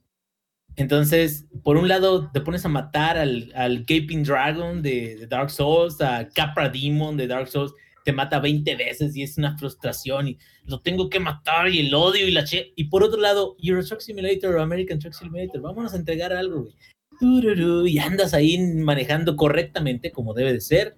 porque aquí te premian si no chocas, güey, que eso es lo mejor, güey. Entonces, eh, me quedo, es muy buen juego para pasar el rato bien a gusto y no te exige como un enfoque tan eh, este, grande. Es decir, enfoque me No. refiero a, no tiene una historia que esté muy, muy No, compleja. es que- más, sa- Ya, ¿sabes, ¿qué pasó? ¿sabes, Ah. ¿sabes qué hago yo en VR a veces? Cuando juego, eh, VR tiene una opción que tú puedes hacer como un pin dentro del mundo de alguna ventana de tu escritorio.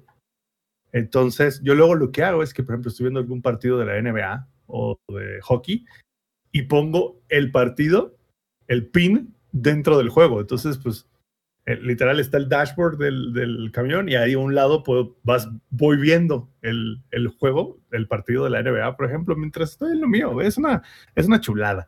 Y solamente quiero ver qué sigue, güey. Porque también creo que acaban de poner la, la, la barra muy alta para lo que es un buen update, ¿sabes? El update que no ha hecho este CD Projekt Red lo vino a un, un, un equipo de seguramente de un tercio de deja de tamaño. eso, deja de eso, hasta cierto punto, sin hacer tanta fanfarria, güey. Sí. Creo que, Na- creo que nadie, eso- güey, nadie sabía que venía. creo que eso les, les pega. Y hay, hay quienes no hacen tanta fanfarria y no les sale. Como el anuncio de Fallout 76, que lo anunciaron como cuatro meses antes. ¿Cuánto fue? Y luego, luego salió el juego y la gente se dice, no, man, un nuevo Fallout ahorita. Y la gente valió, todo estuvo re mal. ¿Por qué? Porque, bueno, las expectativas a lo mejor son muy altas, pero acá cada cosa que le van agregando es, es como, eh, bueno, el, el Subnautica ya no están agregando nada, pero ahorita, por ejemplo, todavía les falta terminar el Below Zero, el- el- la versión de Subnautica, pero en, en el hielo, o con, Ujú. con zonas de hielo. El, el The Long Dark ya van a publicar el cuarto episodio de la campaña de historia gratuita que han estado subiendo, o sea, no nada más es este el sandbox que tú puedes sobrevivir los días que tú quieras, o sea, esas empresas como la de American Truck Simulator, Air Truck Simulator, Hinterland Games, como todas esas empresas, güey, que Diosito las tenga en, su seno, en su seno, porque la verdad, así debe de ser. O sea, debes de sacar un juego que la gente quiera seguir jugando, que la gente quiera volver a visitar una vez que ya lo haya terminado. Y, y te quedas, ¿Terminarlo? Bueno, o sea, ¿Tú? ¿Terminarlo? ¿Un juego? No. No, no, pero aparte el, Por el ejemplo- American Truck Simulator no, no se acaba, güey.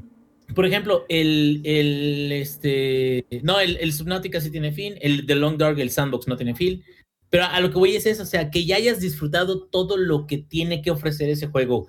El, el Stardew Valley son tres años, pero tú puedes seguir diez si quieres. O sea, no, no hay un límite y tú te quedas, le voy a dedicar tanto como tenga ganas o como tenga chance. Y lo chido es de que vas descubriendo más cositas. Creo que las zonas que van agregando está muy perrón que le ponen los landmarks que debe de tener ese estado y que cambia el, el bioma, le podremos llamar, pero es, es la, el- la simulación de, de tal cual el, ter- el Ujú. territorio de ese estado. Digo, ya estoy muy Minecraft, yo eh, cambió el bioma de, de un estado a otro. No, o sea, así es la, de la- ese territorio, pendejo. Este, y la verdad, yo siento que sí vale mucho la pena. No está caro, no están caros los DLCs, tienen descuento. Ahorita creo que tienen descuento, ¿no? Precisamente por el parche. Sí, no, y, y, y ese era mi siguiente punto. Lo, algo también súper, súper bueno de estos muchachos. Yo creo que va a llegar un punto, Inge, en el que ya te van a regalar el juego base. Ahorita están a un paso de hacerlo. O sea, ahorita si, si ustedes quieren comprar el Euro Truck Simulator 2, está en 50 pesos, güey. 50 pesos, güey. Eso es lo que cuesta. Entonces yo creo, Inge, que son tan buenos sus DLCs y, si- y le ponen tanto, casi que tanto enfoque al DLC, que yo creo que va a llegar un momento en el que te van a regalar el juego base.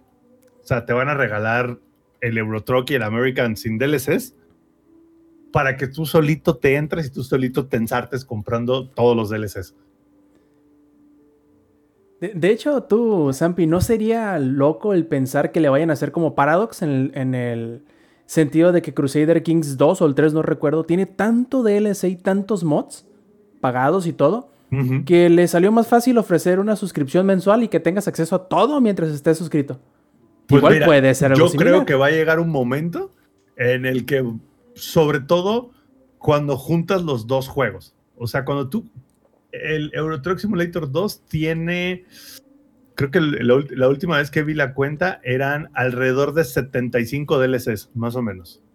Entre. No todos son de mapas, hay muchos que son así de que. pinturas, hay, Hay cargas, pinturas y hay cargas. compañías, hay compañías nuevas también que, que tienen un paquete de cargas, pero están localizadas en diferentes lugares. El, mi única queja, y digo, es queja porque yo de este tipo de juegos me gusta, mi única queja es el, el management de la empresa está muy... Sí, sí, está muy. Eso está sería muy- bueno que para el siguiente update le, le echaran Está muy cariño. simplón. ¿Qué, qué te parece que el management de la empresa, güey, fuera como el que tiene Yakuza Like a Dragon? Ah, no. no, pues solo tú sabes eso, güey. Bueno, a lo que voy, a lo que voy es, si le meten más énfasis en eso de la empresa y a lo mejor puedes eh, lograr un cierto hito de eh, llega a ganar tanto diario por, por todos tus camioneros, o llega a tener tantos camiones, o llega a cosas así, ¿no? O sea, como que darte un objetivo de la empresa que tú puedas incluso alardear de que, mira, güey, lo logré, o sea, logré tener la empresa más mamalona del pinche todo Estados Unidos, de Norteamérica. Eso sí estaría muy chingón, güey. Estaría muy, muy, Sí, muy porque bien. ho- hoy en día el management de la empresa, mira, yo tengo, ten- tengo la empresa bastante bien, pero porque me, me sirve para este, ¿cómo se llama? Me sirve para seguir, para poder comprar todos los camiones que yo quiera, ¿sabes? Pero Sí, o sea, no te es da porque dinero para que no te preocupes por el dinero. Ajá, porque sea así como de, no sé, ahora salió el camión nuevo de, no sé, el de el Cascadia. Ah, fui, me lo compré en, en ver- en versión ultra mega cromo, güey, así de que con la pintura más cara y el chasis más caro y todo, y no le sufro, ¿sabes?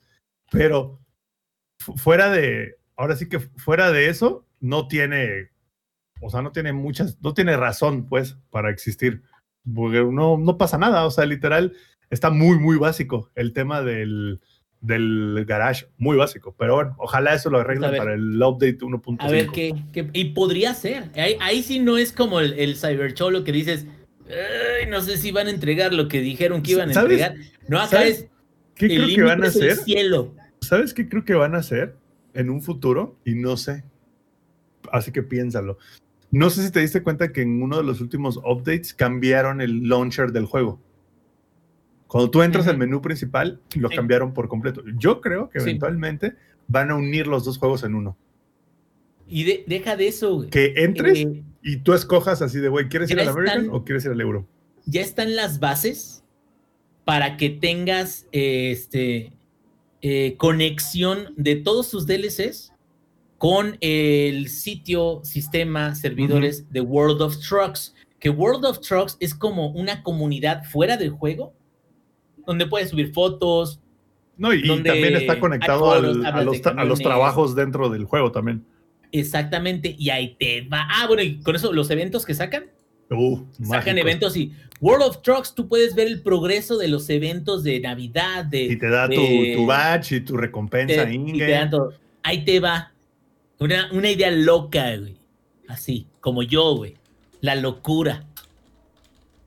¿Qué tal de que a lo mejor puedas agregar algún tipo de interacción, aunque sea asíncrona, con otros jugadores en tu juego? Asíncrona hecho- me refiero como está en este Dark Souls. O sea, a lo mejor Ah, no, no. co- no conozco cómo es la integración de Dark Souls. no, no, es que hay, hay una parte que es multiplayer, es PvP, que no me refiero a esa. Me refiero a una parte donde tú puedes ver otros personajes, otros jugadores, Bueno, de hecho, recorriendo como fantasmas o recorriendo Hay- o teniendo efectos en, en- en las zonas que tú también estás. hay mod multiplayer, de hecho. O sea, Sí, ya sé, pero multiplayer sí se me veía como medio... No, pues te lo raro, juro, güey. o sea, hay un mod Que no se puede, que es medio raro. güey. hay, hay un mod que es literal es de multijugador, güey. Entonces, estaría muy chido que uno unificaran los dos juegos en un solo launcher. Yo creo que eso estaría padre. Y la interacción con World of, of Trucks mejore. Una de esas y hasta en el futuro le van a agregar hasta el multijugador de manera oficial. Porque el multijugador existe hoy en día de manera no oficial. O la otra, por ejemplo, que te dé cada viaje un, un resumen o una comparativa con lo que han logrado tus jugadores. Que eso sabes dónde hay? En persona. En persona de repente tú le preguntas, ¿qué hicieron otros jugadores el día de hoy? Como para tomar sugerencias o para saber qué, de qué han hecho otros. Y te avienta un montón de mensajitos diciéndote, unos fueron a, a comer con su amigo, otros fueron a entrenar, fueron a hacer todo eso. Entonces, si, cuando sucede eso, ya no sientes como que tú estás completamente solo así en tu, como decía este Rob, Tunnel Vision, así como caballo, ya no sientes que seas nada más tú, ya sientes que eres parte de algo más y está muy chido porque digas, ah, entonces yo quiero hacer esto otro, o a lo mejor yo no quiero hacer lo que hace toda la borregada, yo quiero hacer algo particular, que también hay gente así, ¿no? Entonces, pues a ver, a ver qué sale, pero ahorita el parche estuvo súper bien, a mí me gustó, se ve mucho mejor, todos los objetos o muchos objetos que antes no casteaban sombra, castean sombra. Es que aparte, reescribieron casi todos los objetos, güey. Sí, muy, muy bien. No es poco trabajo, ¿eh? No, güey. Very good, güey. Very good. ¿A qué nos dice Steph, plebes, ya para terminar el tema? Very good looking. dice Steph, debo investigar más de qué se trata entonces, porque está sonando a turista mundial con trailers. Y no quiero quedarme con esa sobresimplificación. Pues Digo, no estás muy lejos, ¿eh? Pues sí, sí, podría ser. Sí, sí, sí, sí podría ser turista mundial con trailers. Si te descuidas tantito y termina siendo eso. Oye, y hablando de cosas que yo, nosotros sabemos que Samp y, el ingenierillo siempre hablan de American Truck Simulator y de Euro Truck Simulator, pues miren, también tenemos a Alex que siempre habla de Magic. Y pues, ¿qué, qué más nos queda platicar ahorita sino de la beta abierta de Magic Legends, verdad? Efectivamente, pero esta vez no voy a hablar del juego de cartas porque Magic Legends es un RPG basado en el lore de Magic. De hecho, eh, justamente el día martes, ayer, el martes 23, eh, está, salió disponible la beta abierta y estuvimos jugándolo en stream. Rob también estuvo jugando ya, ya un rato y bueno, eh, Too Long Did It Read me gusta, pero tiene muchas cosas que mejorarse. Rob hace rato hizo un comentario muy, muy, muy acertado y quisiera que, que lo dijera Rob, por favor, porque es pues de todo lo que he dicho. No, vuela porque no quiere. No, también, La beta más beta. Ah, sí, sí, sí. Eh, como tú bien dices, a mí también me gusta, pero se nota que como cuando haces un pastel y nomás lo abres para ver cómo está, y todavía le falta como una hora, pues más o menos así está. Y, y este sí es el beta más beta que he jugado. ¿eh? es lo peor. Exacto, sí, sí, tú, tú llegas, le, pones así el, palito para ver si ya está hecho y sale todavía con la, con la mezcla todavía cruda y dices, güey, como que le falta. Se nota que va a estar chido, pero le falta. es como, a ver otra vez. Ándale. y le muerdes, Eso estuvimos haciendo el día de ayer en Magic Legends. Y bueno, de entrada, este. Las clases del juego, entrecomilladamente, no son las clases comunes que nosotros conocemos. Magic está basado en identidades de color que están asociadas a un tipo de escuela de magia. Entonces, eh, pues como ya les había platicado anteriormente, las cinco identidades de, Magic son eh, rojo, verde, azul, blanco y negro. Entonces, el arquetipo de tu personaje lo vas a elegir según la identidad de color.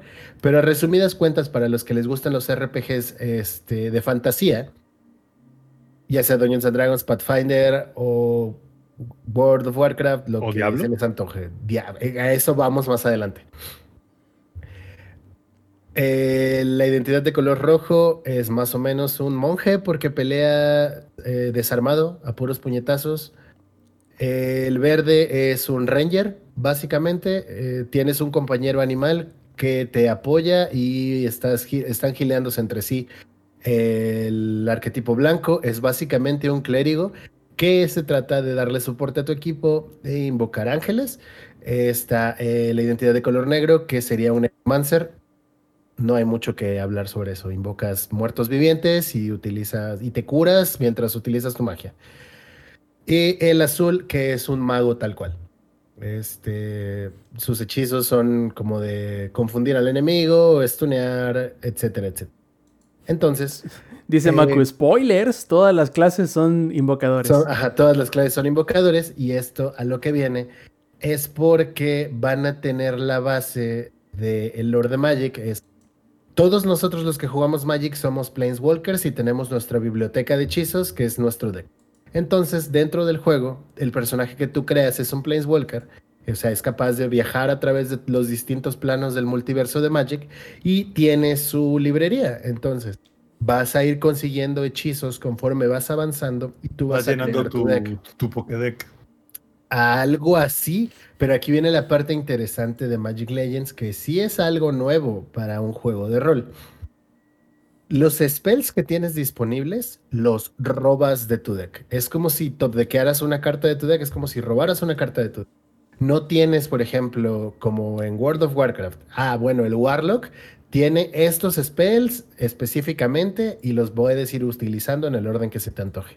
Acá eh, vas a tener cierta cantidad de robos, vas a tener, conforme vayas avanzando, un spell más. Para los que juegan Dungeons and Dragons, esto va a ser muy fácil para ustedes. Eh, conforme vas subiendo de nivel, desbloqueas más hechizos que puedes tener en tu mano, por así decirlo.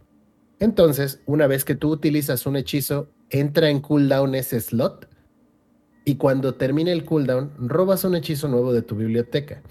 Por lo tanto, hay aleatoriedad en los hechizos que tienes disponibles al momento de estar en combate. Como ya decían en el chat, todos son invocadores porque todos pueden invocar criaturas de diferentes planos, no importa la identidad de color que tengas.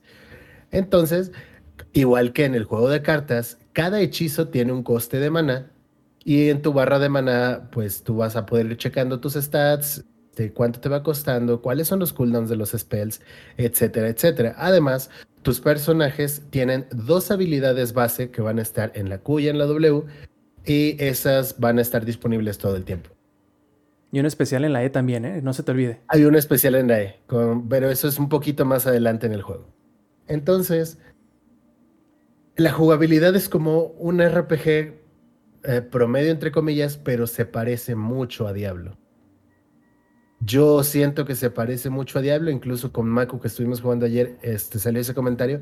Se parece mucho en cuanto a jugabilidad, en cuanto a, cómo están distribuidos los spells dentro de tu teclado. Entonces, este, pues, para los que ya jugaron Diablo también va a ser algo muy intuitivo. Y la R que es tu última. Yo, por ejemplo, no he llegado a esa parte. Yo ayer jugué lo del stream y no he vuelto a jugar. Ahora, eh, el lore es el lore de Magic y eso es lo que le da mucho valor. ¿Por qué? Porque los que ya jugamos el juego de cartas, muchos de nosotros, pues la neta nos interesa toda la historia que ha sucedido y muchos de nosotros hemos leído las novelas que han o nos ponemos a investigar al menos que han salido de, de historia o al menos sabemos los puntos más importantes de la historia de Magic. Entonces, el ver personajes que, que, ya conocemos de las cartas es como de, ah, no mames, ahí está fulano, ah, no y tu personaje está interactuando con ellos de cierta manera, mientras se va creando la propia historia de tu Planeswalker. Y además para Magic Legends introducen un enemigo que pues, hasta donde yo voy se sabe que es un enemigo, no sé qué vaya a pasar más adelante, que también es una Planeswalker nueva, entonces cabe la posibilidad de que esto dé pie a que haya expansiones con o que salgan estas cartas en físico alguna vez dentro de pues el TCG. Entonces, está bastante interesante, está divertido, está entretenido, uh, tiene detalles que los vamos a hablar junto con Rob ahorita, pero así, overall, está bien, está ok, pero sí se siente muy, muy, muy, muy cabrón que está en beta. Sí, completamente de acuerdo. De hecho, eh, no sé la, la, clase que tú elegiste, pero siendo que la de Geomante, que es la que yo traigo, es bastante de moverse mucho del lugar, o sea, de, brincar, de brincarle encima a los enemigos y, cosas parecidas. De repente parece que algunas de las animaciones todavía no están implementadas en el juego. Por lo tanto, a veces ves que tu personaje está inmóvil, pero en realidad es que ahí debió haber aparecido algún efecto, debió haber brincado, cosas por el estilo. Y yo me quedo con la impresión de que los problemas de rendimiento que tiene el juego no es necesariamente que esté ligado a lo inherente, ¿no? Que los efectos sean de mayor calidad, que tengan, este, eh, no sé, texturas más grandes, cosas por el estilo, que obviamente eso requiere que tengas más memoria, que sea más rápida tu, computadora para poder eh, mostrar todos esos efectos. Sino que yo creo que al ser un juego hasta cierto punto en línea, porque no sé cuántos personajes puedes compartir en el servidor en el que estás, pueden que sea no más de una veintena, pero como todos esos son parte de un clúster de servidores, a lo mejor al momento de intercambiar información entre el cliente y el servidor, haya ese retraso en el ping y por eso las animaciones no necesariamente salen al momento en el que deberían o, o los recursos no se cargan al momento que debería ser porque se tiene que comunicar primero con el servidor.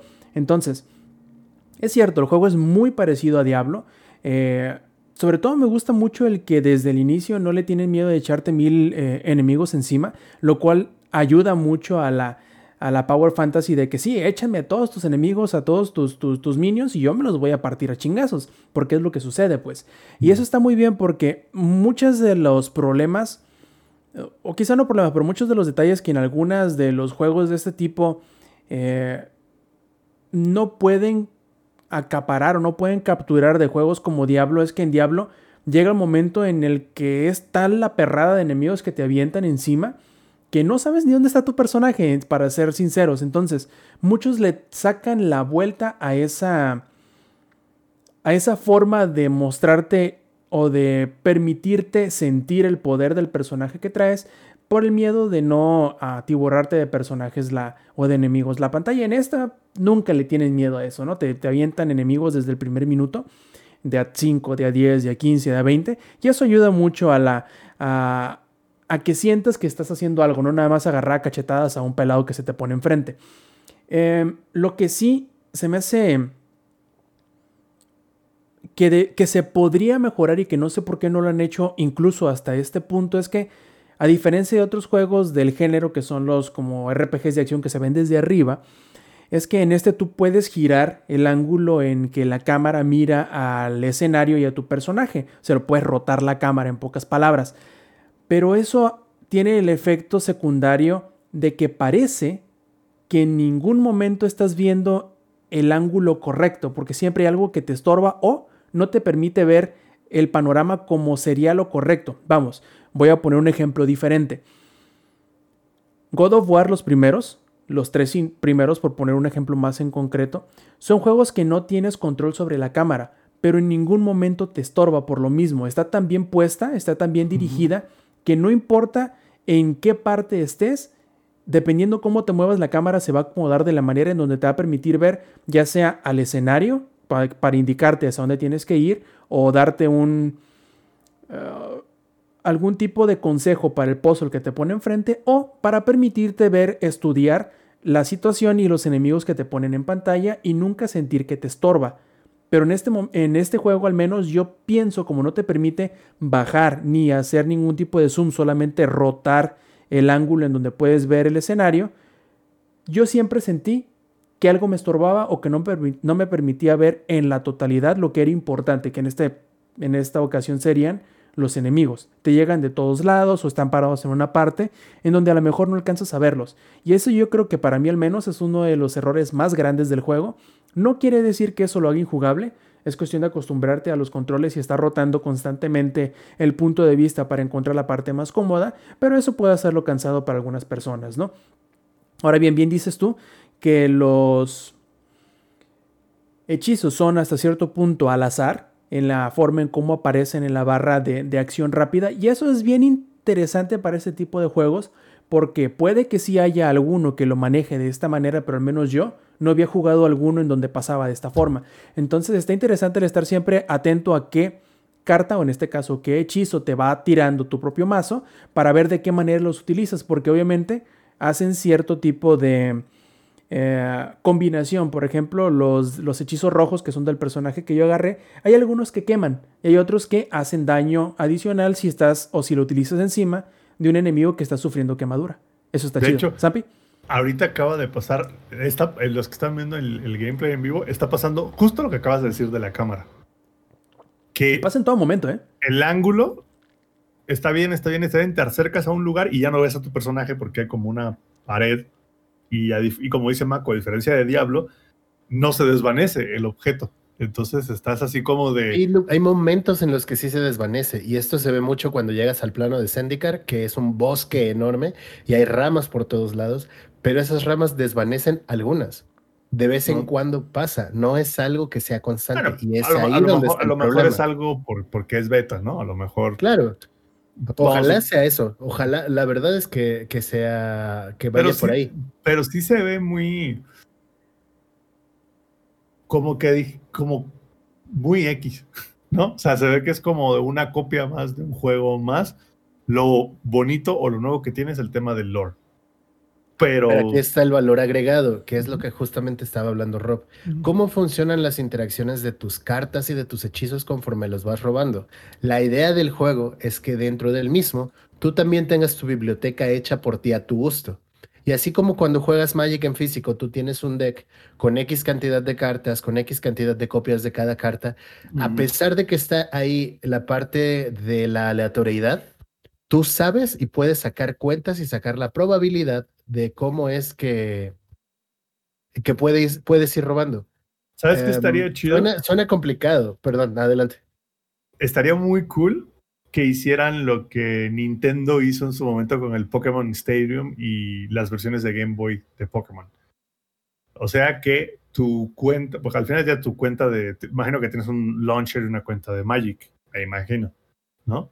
O Entonces- también en Epic. Son los dos launchers que existen. Lo puedes lanzar desde Epic o lo puedes lanzar desde Arc. Eh, Estaría chido que, es, que pudieras conectarte a tu cuenta y que tu deck de hechizos fuera el que ya tienes en el otro. Ahí está la cuestión. Los hechizos para esto, a pesar de que se utilizan hechizos que existen en. Magic o que lleven el nombre de hechizos que existen en Magic, No, están- hacen lo mismo. Te dan la Ah. idea de que hacen ¿Por? algo similar. Qué Bueno, ¿estás de acuerdo conmigo que eso es una de- decisión de diseño muy rara? Ah, pero es que cómo balanceas un RPG con cartas del juego en con, con Eh, cartas, es pues, que tal cual del juego de cartas. Ahí, ahí es donde está el punto. Si no, si no fuera una copia tan de- derecha de, de Diablo, en el sentido de cómo se juegan, le hubieran puesto un... Digo, no sabemos, es beta, ¿no? Pero bueno, no creo que esa parte cambie, ¿verdad? Pero estaría bueno que al final del día, güey, Magic, como bien lo dices tú, tiene todo un lore y tiene un montón de hechizos y todo el mundo lo juega por eso. Estaría, muy- hubiera estado muy chido que hubieran integrado al 100% el tema del juego de cartas con el RPG, ¿sabes? O sea, que fuera así de, güey, literal, lo que que te veo... diera en el la de- experiencia que te trata de dar el Exacto. TCG. Justo, que, Estoy- que sea así Estoy como... de, totalmente de acuerdo con eso. Güey, ¿te, te acuerdas todos los hechizos, güey? ¿Te acuerdas de todo el, como lo que hemos tratado de comunicar con el TCG a través de un mundo de dos dimensiones y a través de un juego de cartas por turno? Sí, ah, ok, aquí hay un RPG en 3D de lo mismo, ¿sabes? que puede emular eso. Justo, es yo creo que eso, hubiera sido así, Claro. O sea, la idea de Magic Legends es esa. Sin embargo, no se siente igual por No- no lo ejecuta. de balance. Exacto. Pero la idea es esa. Tal cual la idea es, tú tienes tu deck, conforme vas avanzando en el juego y vas subiendo de nivel y haces tus misiones, vas a ir consiguiendo más cartas. Hay un Ujú. Battle Pass también, pero vamos a ir a eso más adelante. Que tú vayas consiguiendo todo eso y tú vayas armando tu deck a tu gusto. Ahorita, como todos somos nuevos, estamos probando qué pedo, estamos viendo qué hacen los spells, etcétera, etcétera, etcétera. Vamos a llegar al punto en el que descubramos cuáles son las interacciones más fuertes y haya un meta. Y entonces que digan, ah, pues sabes que el Geomancer combina mejor con blanco. Y entonces tu personaje va a ser Boros al final del día, en cuanto a cosas de lore. Entonces tu personaje va a utilizar spells rojo-blancos. Aquí viene otra parte muy interesante. Tú puedes tener al Geomancer, que su identidad de color es roja. Sin embargo, puedes hacer mazos de colores ajenos a él. O sea, podrías crear un deck azul-blanco o sea, podrías para usar tu Geomancer. he- hechizos de, un de otro invocador. Ah, por así decirlo, sí. Ok. Lo cual no me hace mucho sentido No, no porque tiene- está rompiendo como esta parte de la inmersión y lo que te quieren transmitir. Entiendo que, que multiclases y es como de, ah, bueno, yo elegí al Biscolor, que es el verde. Y pero yo, eh, yo personalmente, mis colores favoritos son verde, rojo. En, en pares. En tercias es con azul.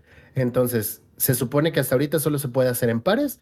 Y es como de, ah, bueno, entonces voy a añadirle rojo a mi deck. Y entonces ya estoy sintiendo que estoy actuando como un Grul.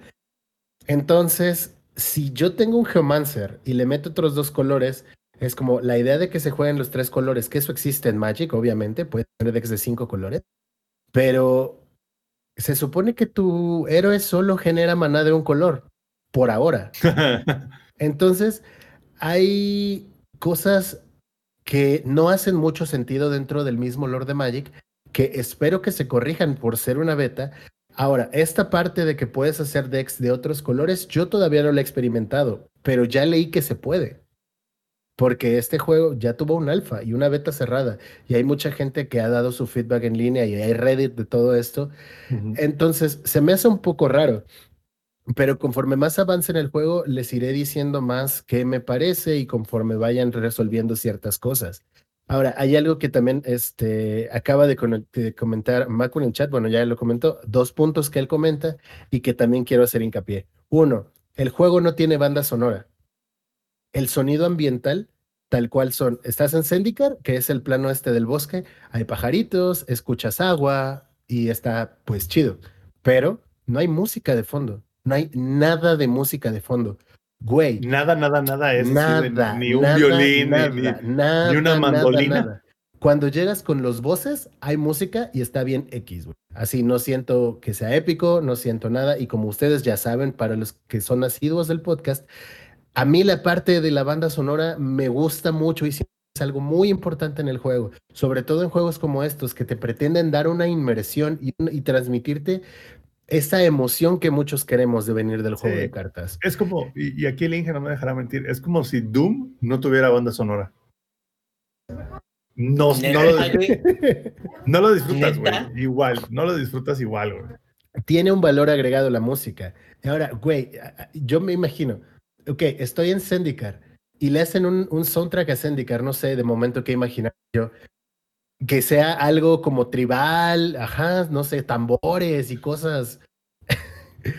y cosas como, no, no sé, o sea, opciones para hacerlo, puta, hay un chingo, güey, para que cada plano tenga su propia sensación y que termine de llenar esa inmersión que termine, que tú llegues a Zendikar y digas, no mames, sí, ya llegué, a huevo. Que tú llegas a Ravnica, no mames, sí, a huevo, ya llegué a Ravnica. Y todas estas partes que le dan eh, sus cuestiones únicas a cada plano, entre la arquitectura y este, todo, todo la, la, estética, todo esto, siento que les hace, les hizo falta la parte musical. Y les hizo falta bastante y sí me hace sentir incompleto la experiencia de juego. Tal vez en un futuro eso se vaya arreglando, ojalá que sí. Eh, pero igual, invertir en música probablemente sea caro. Ahora. Pues más o menos. Hay un montón de música que es libre de derechos. no copyright. Y, exacto, no. o, güey, o puedes hacerlo hasta lo que hizo Project Cars, güey. Project Cars para ahorrarse la lana, porque no tenían la lana para la música. ¿Sabes qué hicieron? Ok, ¿quieres escuchar música mientras juegas un juego? Ok, hay una playlist en Spotify que es la música que nosotros hubiéramos puesto en el juego. Y, literal. pero esa implementación es de hueva, güey. Mejor una de Euro Truck Simulator o algo así. Ya acabamos de hablar de eso, güey. O bueno, un, una, una, estación de radio. Conéctate, güey. O es más, reproduce. ¿Quieres música? Tienes que estar en internet y la saca mágicamente de Spotify, órale. Lo malo es de que si no tienes una suscripción a Spotify, vas a escuchar ah, el Ominous Music instrumental y de repente, ¿te gustaría tener una suscripción de Spotify? Entonces lo que tienes que hacer es esto y pues no. Sé como Peter. Rompería ahí el, la, fantasía de Magic la rompería en chingue. Y, y esa cuestión, o sea, a mí la parte de la música, que no tuviera música, güey, sí fue como de, Sí, es muy raro. Porque llegas a unos momentos, o sea, llegan unos momentos en el que tú estás explorando el mapa y de repente te salen arañas, güey. Y te estás rompiendo la madre con las arañas y nada más escuchas. Y nada más escucha la música, de la, música de elevador. Aunque sea, le hubiera puesto tan. Y el personaje. Pero sería algo, ¿no? Pero sí es muy raro, sobre, todo porque como es un, un RPG, los RPG siempre se han caracterizado por así de ah, vamos a hacerlo bien épico, güey. Y, no se diga si son RPGs japoneses, güey, porque ahí hasta lo exageran, ¿no? O sea, ah, como que lo llevan a... recordemos Monster Hunter, ¿no? Exacto, lo llevan al límite, güey. Hermoso. Por cierto, ¿ya viste la película? No, todavía no. Está en Popcorn Time. Bueno, tal vez la vea este fin de semana. Pero aquí viene la cuestión que también está involucrada con la música, güey. Magic de un tiempo para acá empezó a sacar trailers tal cual de, ah, ya viene la expansión. Y con War of the Spark, por ejemplo, que fue uno de, los eventos así, fue un culminante evento porque terminan con la encarcelación, con, sí, así como los michis, la encarcelación de uno de los rivales más cabrón que ha existido en el Lord de Magic y te estoy hablando desde hace 25 años, güey. Y en este evento el tráiler inicia con, con una versión de, de In the End de Linkin Park, con una voz de morra súper suave y toda la música es épica, güey. Y cuando vi el tráiler, así que de, no mames, no mames, de verdad esto es Magic, güey, ya hagan una película animada, por favor. Toda esa música, y lo hicieron también, y después de, de War of the Spark, ha salido para cada expansión un tráiler de este tipo, con música muy chingona, que te hace sentir que estás en ese plano. Con Kalheim, que es, güey, ¿Son vikingos? Metal, güey. No hay más. No, no puedes hablar de vikingos y no pensar en metal. Hubieran hecho algo así, güey. Aunque sea. Nada, nada, nada, nada. Y eso sí me deja muy vacío y me deja es, es más, incómodo. Es porque más, los silencios son incómodos. Hubieran conseguido hasta la banda El Recodo que les pusiera unos sonidos de tuba, güey. ¿no? ¿Cómo no? Sería el sonido ambiental de Sinaloa, güey. La tuba. no, el sonido ambiental de Sinaloa son balazos. Un puro balazo, güey. ¿no? Pero, Pero es que no quedaría en el juego, por eso no dije balazos. Tú, tú agarrándote chingadazos y.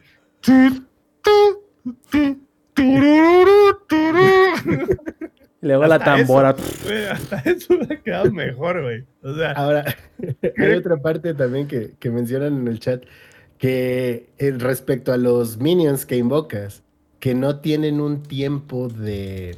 ¿Sabes? Yeah. O sea, el hechizo dice: invocas una araña con tanto de fuerza y tanto de resistencia y hace tanto. Y la araña ya. se queda contigo. Y la araña se queda hasta que la maten, güey. La, la araña es como, es, es, como ese invitado que ya son las 5 de la mañana y no se va, güey.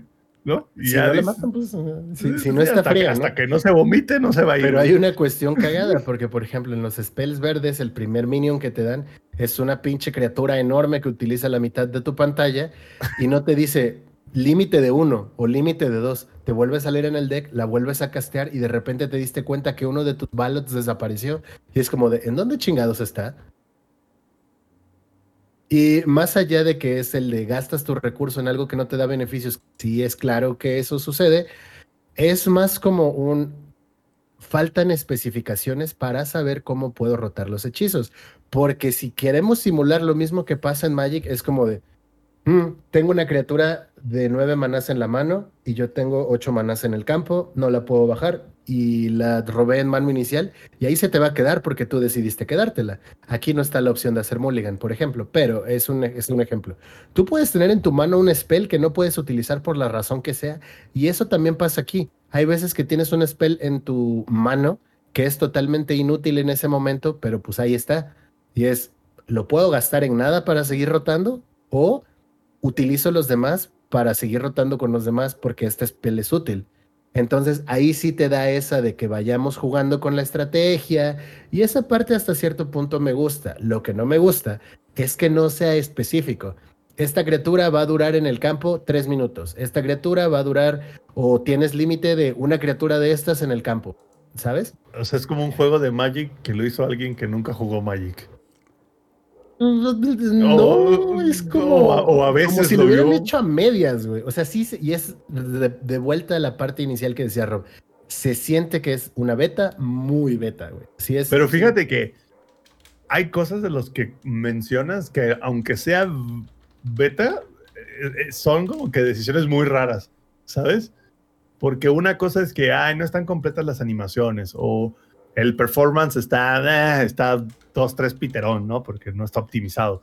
Pero eso de, no tiene música, esto de los spells y demás, o sea, esto es algo que viene desde el diseño del juego, ¿sabes? O sea, es como que algo que lo debieron de poner en su roadmap desde el día uno, güey, ¿no? Entonces está raro. A, ver cómo le va. Como dices tú, pues al final del día es una beta, hay que ver como qué tanto difiere del release, porque hay algunos juegos que difieren un montón. Yo me acuerdo, yo jugué la beta del Modern Warfare y sí cambió mucho en relación a lo que sacaron después. No vayamos lejos. Nosotros jugamos el alfa de Heroes of the Storm. Ah, y, y- exacto, y cambió un montón. a- Es a un lo que juego fue el- O sea, completamente diferente. cuando pasó ¿no? de alfa a beta, era un juego totalmente diferente. güey. Hasta, Y hasta creo cuando que hasta lo cerrada reiniciaron beta todo. abierta, güey. O sea, Sí, sí, sí. pasaron muchas cosas en ese transcurso. Y yo, sinceramente, toda la razón. de corazón fanboy, güey, es que sí quiero que lo arreglen. Sí quiero que lo arreglen porque le veo potencial al juego. Solo es Tiene para rato PC? que yo no juego un RPG, güey. Eh, sí, solo está para PC. Pero va a salir también en consolas y no me falla la memoria. No estoy seguro, la verdad. Este, te mentiría si te dijera que sí o que no. Pero, este, en general me está gustando, eh, está entretenido, pero a mí la parte de no hay música, sí, al final, o sea, como la última media hora del stream, ya fue como de, estoy haciendo esto. Y se escucha nada más. Te pues, sí, sí, te, te triguea, Sí, güey. siento que le falta algo. Y de repente te enfrentas a los bosses y hay musiquita, pero es como. Ve. Es bastante, bastante, bastante X. Mm, pero en general está ok. No diría, güey, está bueno, está ok, está entretenido, está cumpliendo su propósito. Y más, está hablando un poquito más sobre temas de implementación. No sé si es porque no hemos avanzado lo suficiente nadie de nosotros, pero todavía no podemos hacer paris en un RPG. O sea, lo no curioso, puedes- Lex, Como literal invitar a alguien Ajá. y te digo, Lex, lo curioso va a está decir en que hay, parte- y... Ok. sí, hay, hay misiones que te emparejan con otras personas. Así ¿Y es. por qué no puedes formar paris con tus propios amigos? Y tienes No una lista de amigos, ¿eh? Güey, y tú puedes ya invitar, o sea, en mi lista de amigos está Maku y está Mech. Unos amigos, bueno, Maku ya lo conocemos todo el mundo aquí en el chat. Mech es otro carnal que conozco de, de jugar Magic. Y es como, ah, sí, pues hagamos la party. Ya hasta nos estamos inventando nuestro mame, güey. Y dijimos, no, con Magic Legends vamos a hacer nuestro Egoland, güey, así como los streamers chonchos en Rust. Y este, le, le vamos a poner la Fake Watch en lugar de la Gate Watch. No, güey, aquí vamos a hacer mamador todo este pedo, apúrense, rushen el tutorial para que hagamos party. No te deja hacer party porque el proceso del jugador no es suficiente. Ok, Chale, güey. ¿Va a ser gratis vi- o...? es gratis, es Ok. totalmente gratis, pero y aquí viene otra parte muy cagada. Maku y yo hicimos party porque nos encontramos en el mapa. Y fuimos, caminamos juntos y estuvimos matando Como, monstruos cu- juntos como ahí. cuando, cuando te ibas a echar tu caguama en tu casa tranquilo y vas al Oxxo y ves a tu compa a comprarse otra Ah, qué caguama. pedo, güey. Oye, Güey, ¿qué qué pedo? Sí, no mames. Sí, así, Sí. así fue. Así fue. Este, y como estaba viendo el stream, Oye, es como Oye. de, ah, pues el ex anda acá, lo voy a ir a buscar, güey. ¿has descubierto cómo se hacían las parties en mundo de Warcraft cuando salió? Vamos a quedar de vernos afuera, güey. sí, vamos a jugar así. Pues ya te quedas y hablé a Dungeon Finder y la chingada. Te, te- te- te veo en el ciber a las 5. En el ciber, güey. Así era, güey. Así, güey. Así, güey. Vas a ver a la salida en el PvP, ¿no? Sí, güey. Y, ah, no hay PvP todavía, también cabe mencionar. O no hasta donde hemos llegado. al- Pero, es, pero- está Pero, porque- pero, pero está raro, güey, porque a ver, una cosa es, ok, terminaste el tutorial de 10 minutos y ya puedes hacer party.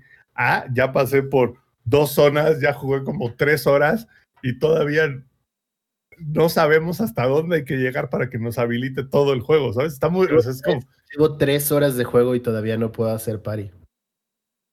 Güey, está, yo creo que se Si puede. nos encontramos ahí en el mapa, eh, güey, podemos matar a los monstruos entre todos y cosas así. Y como, no sé, o sea, está, está raro. Está raro, sí, sí, sí. Llegas a una misión en la que tienes que, que- o que te emparejan con otras personas y es como de, güey, tengo, es tal vez si le damos clic al mismo tiempo, nos emparejen juntos. Pito, sónico y nuclear. Entonces, está como muy raro esa parte. No sé, siento que desde zona 1 ya deberías poder hacer party. No sé si lo están haciendo para evitar como que estén smurfeando. No sé, ni siquiera me hace sentido tampoco. Pero bueno.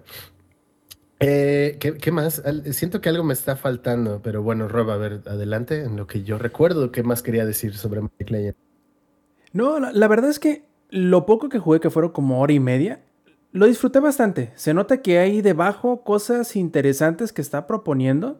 Eh, al menos la, la fluidez de la, de la pelea me gusta porque si hay algo que, ya lo había dicho, pero si hay algo que en lo que pecan mucho los juegos de acción, sobre todo al inicio, es que eh, no te permiten sentir como que tiene la suficiente habilidad para sentirte entre comillas especial, ¿no? En este caso eres un Planeswalker, supone que eres un ser de bastante, de considerable poder, más allá de los, de los habitantes normales, que no son Planeswalker. Entonces, eso desde el principio te, te, te lo hace ver. Lo que se me hace muy raro y como bien dices tú, como que sí choca, es el hecho de que no te permita hacer pari. No entiendo el por qué. Si si es el hecho de que para que no hagas power leveling, pero pues oye, es un juego masivo en línea, se supone, ¿no? Es un juego en línea, vaya. Eh, lo importante de esta cosa es juntarte con tus amigos y jugar. Si ya te está emparejando con desconocidos para hacer actividades X, ¿por qué no hacerlo mejor con amigos? Si ese va a ser como que, digamos, el fuerte y lo más ridículo del, del asunto, si lo quieres poner de esa manera, es que incluso con los que te empareja, te los agrega en tu lista de amigos. Puedes te sale como sugerencia, te como Exactamente. ¿Por, qué no, ¿Por qué no emparejarte con tus amigos ya que los tienes? Pero bueno, está muy Eso es lo que más ruido me hace. Y yo, yo personalmente, que ya, ya lo saben, amigos, amo Magic, güey. Tengo un tatuaje de Magic. Este, cuando tenía ingresos de una persona decente, compraba, me lo gastaba en Magic, güey. O sea, Magic es algo muy importante en mi vida. Amo el lore, todo lo que representa el juego. Y aún así no jugaría Magic Legends solo. Ese, o, sea, lo puedo jugar en stream porque estoy interactuando con el chat, estoy leyendo sus comentarios, con sus chistes, etcétera, etcétera. Pero jugarlo solo así de, ah, me desperté y voy a jugar Magic Legends, mm, no creo. Tal vez podría hacerlo en esos ratos muertos del trabajo. No necesito estarle prestando tanta atención. Pero para jugarlo como se debe, yo preferiría mil veces jugarlo con amigos. Claro. a lo mejor es como de, llegó la hora de que hagas amigos nuevos, así que te vamos a obligar.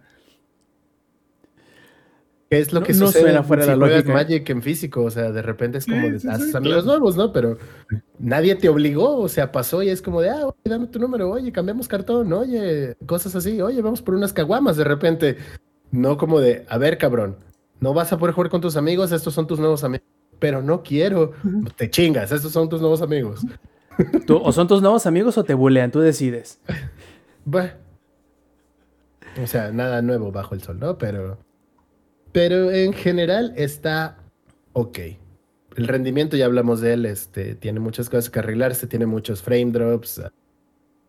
Se siente muy beta, en resumen, pero está ok, está entretenido.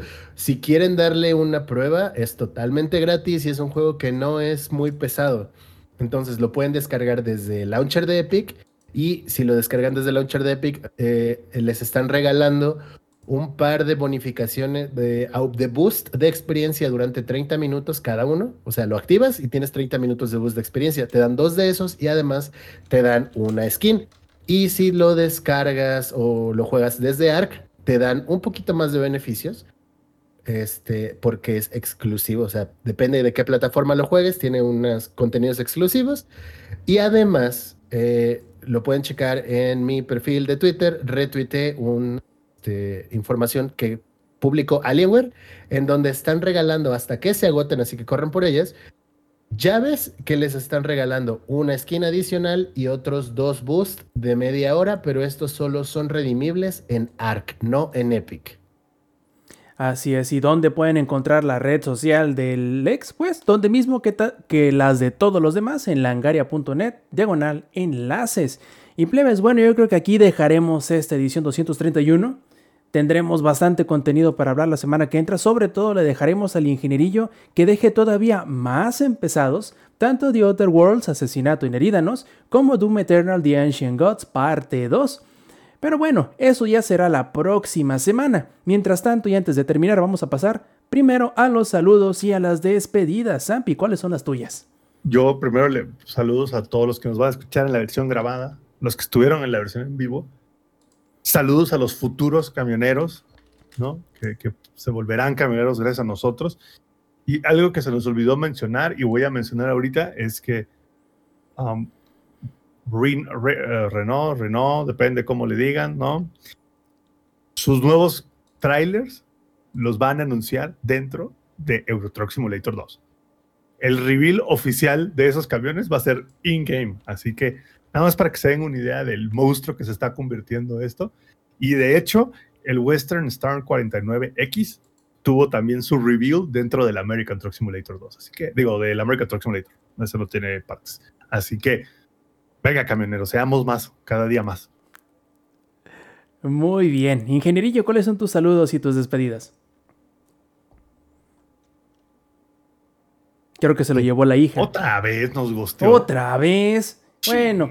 Ya van dos sigamos mejor con este Lex. Bueno, vamos Lex contigo mejor mientras vuelve este vato. Eh, bueno, eh, saludos para toda la banda que estuvo aquí en el chat en vivo. Saludos para Maku, para Kikiberto, para Dan92, para Jair el Chico Escarlata, para Estefania, para Jefe Estomar, para Necrodeck, para Eric, mi amigo de Magic, que anda ahí también en el chat, eh, para Stronghype, para Glitzkitten y para toda la raza que nos va a escuchar en la versión grabada. Saludo especial para Dave, que nos escucha en la versión de YouTube, y para la Michi Cósmica, que ya sabe que la quiero mucho. Perfecto. ah, mira, llegó a tiempo Saumonix. Perfecto. Un saludo también para ti, carnal. Besitos. Sí. Más vale llegar a tiempo que ser invitado, carnal. Así que llegó justo al momento adecuado. ¿Y si el ingenierillo, ingenierillo sigues ahí? No, no, no, pues, pues ni modo. Así pasa con este chingado ingenierillo, pero bien. Bueno, ¿qué le podemos hacer? Entonces también muchas gracias a todos los que estuvieron con nosotros. Les recuerdo nuevamente a los que nos están escuchando tanto en la versión en YouTube como la versión descargable de audio o versión de podcast. Pueden acompañarnos en la grabación del Showtime Podcast todos los martes 8 y media de la noche horario de la CDMX, donde más, sino en twitch.tv diagonal langaria. Mire, ya, ya vi que volvió el ingenierillo. Ingenierillo, ya nos vamos, carnal. ¿Cuáles son tus saludos? Ah, mis saludos, pues muchísimas gracias por haberse conectado, Estefanía. Este, me faltó mi League de Lore de mi corazón, pero seguramente debe estar en una y mil cosas que anda haciendo en trabajo y en estudio por siempre. Este, eh, muchas gracias a todos los que nos estuvieron viendo aquí en vivo y a los que nos van a escuchar. Gracias, tenemos un excelente programa la próxima vez. Vamos a hablar de Doom, del eh, The Ancient Gods parte 2 y vamos a hablar también de The Outer Worlds, espero yo, ¿verdad? Eh, del, del nuevo DLC de The Outer Worlds, que si todo sale bien, pronto tendremos una reseña ahí mismo en nuestra página de Langaria. Gracias. Perfectísimo. Y como les decía, este, en twitch.tv de Buena Langaria, todos los martes, 8 y media de la noche, podrán acompañarnos también todos ustedes, al igual que los que ya mencionamos y saludamos, pues en la grabación en vivo participar, preguntar, decir tonteras y sobre todo interrumpirnos a cada momento con sus atinadísimos comentarios y chistoretes. Si no nos queda más, pues nos despedimos, queridos amigos. Esta fue la edición 231 del Showtime Podcast. Yo fui Roberto Sainz y de parte del Ingenierillo, de parte del Ex y de parte del Samper, pues nos estaremos viendo la próxima semana. Cuídense mucho y stay metal. Langaria.net presentó.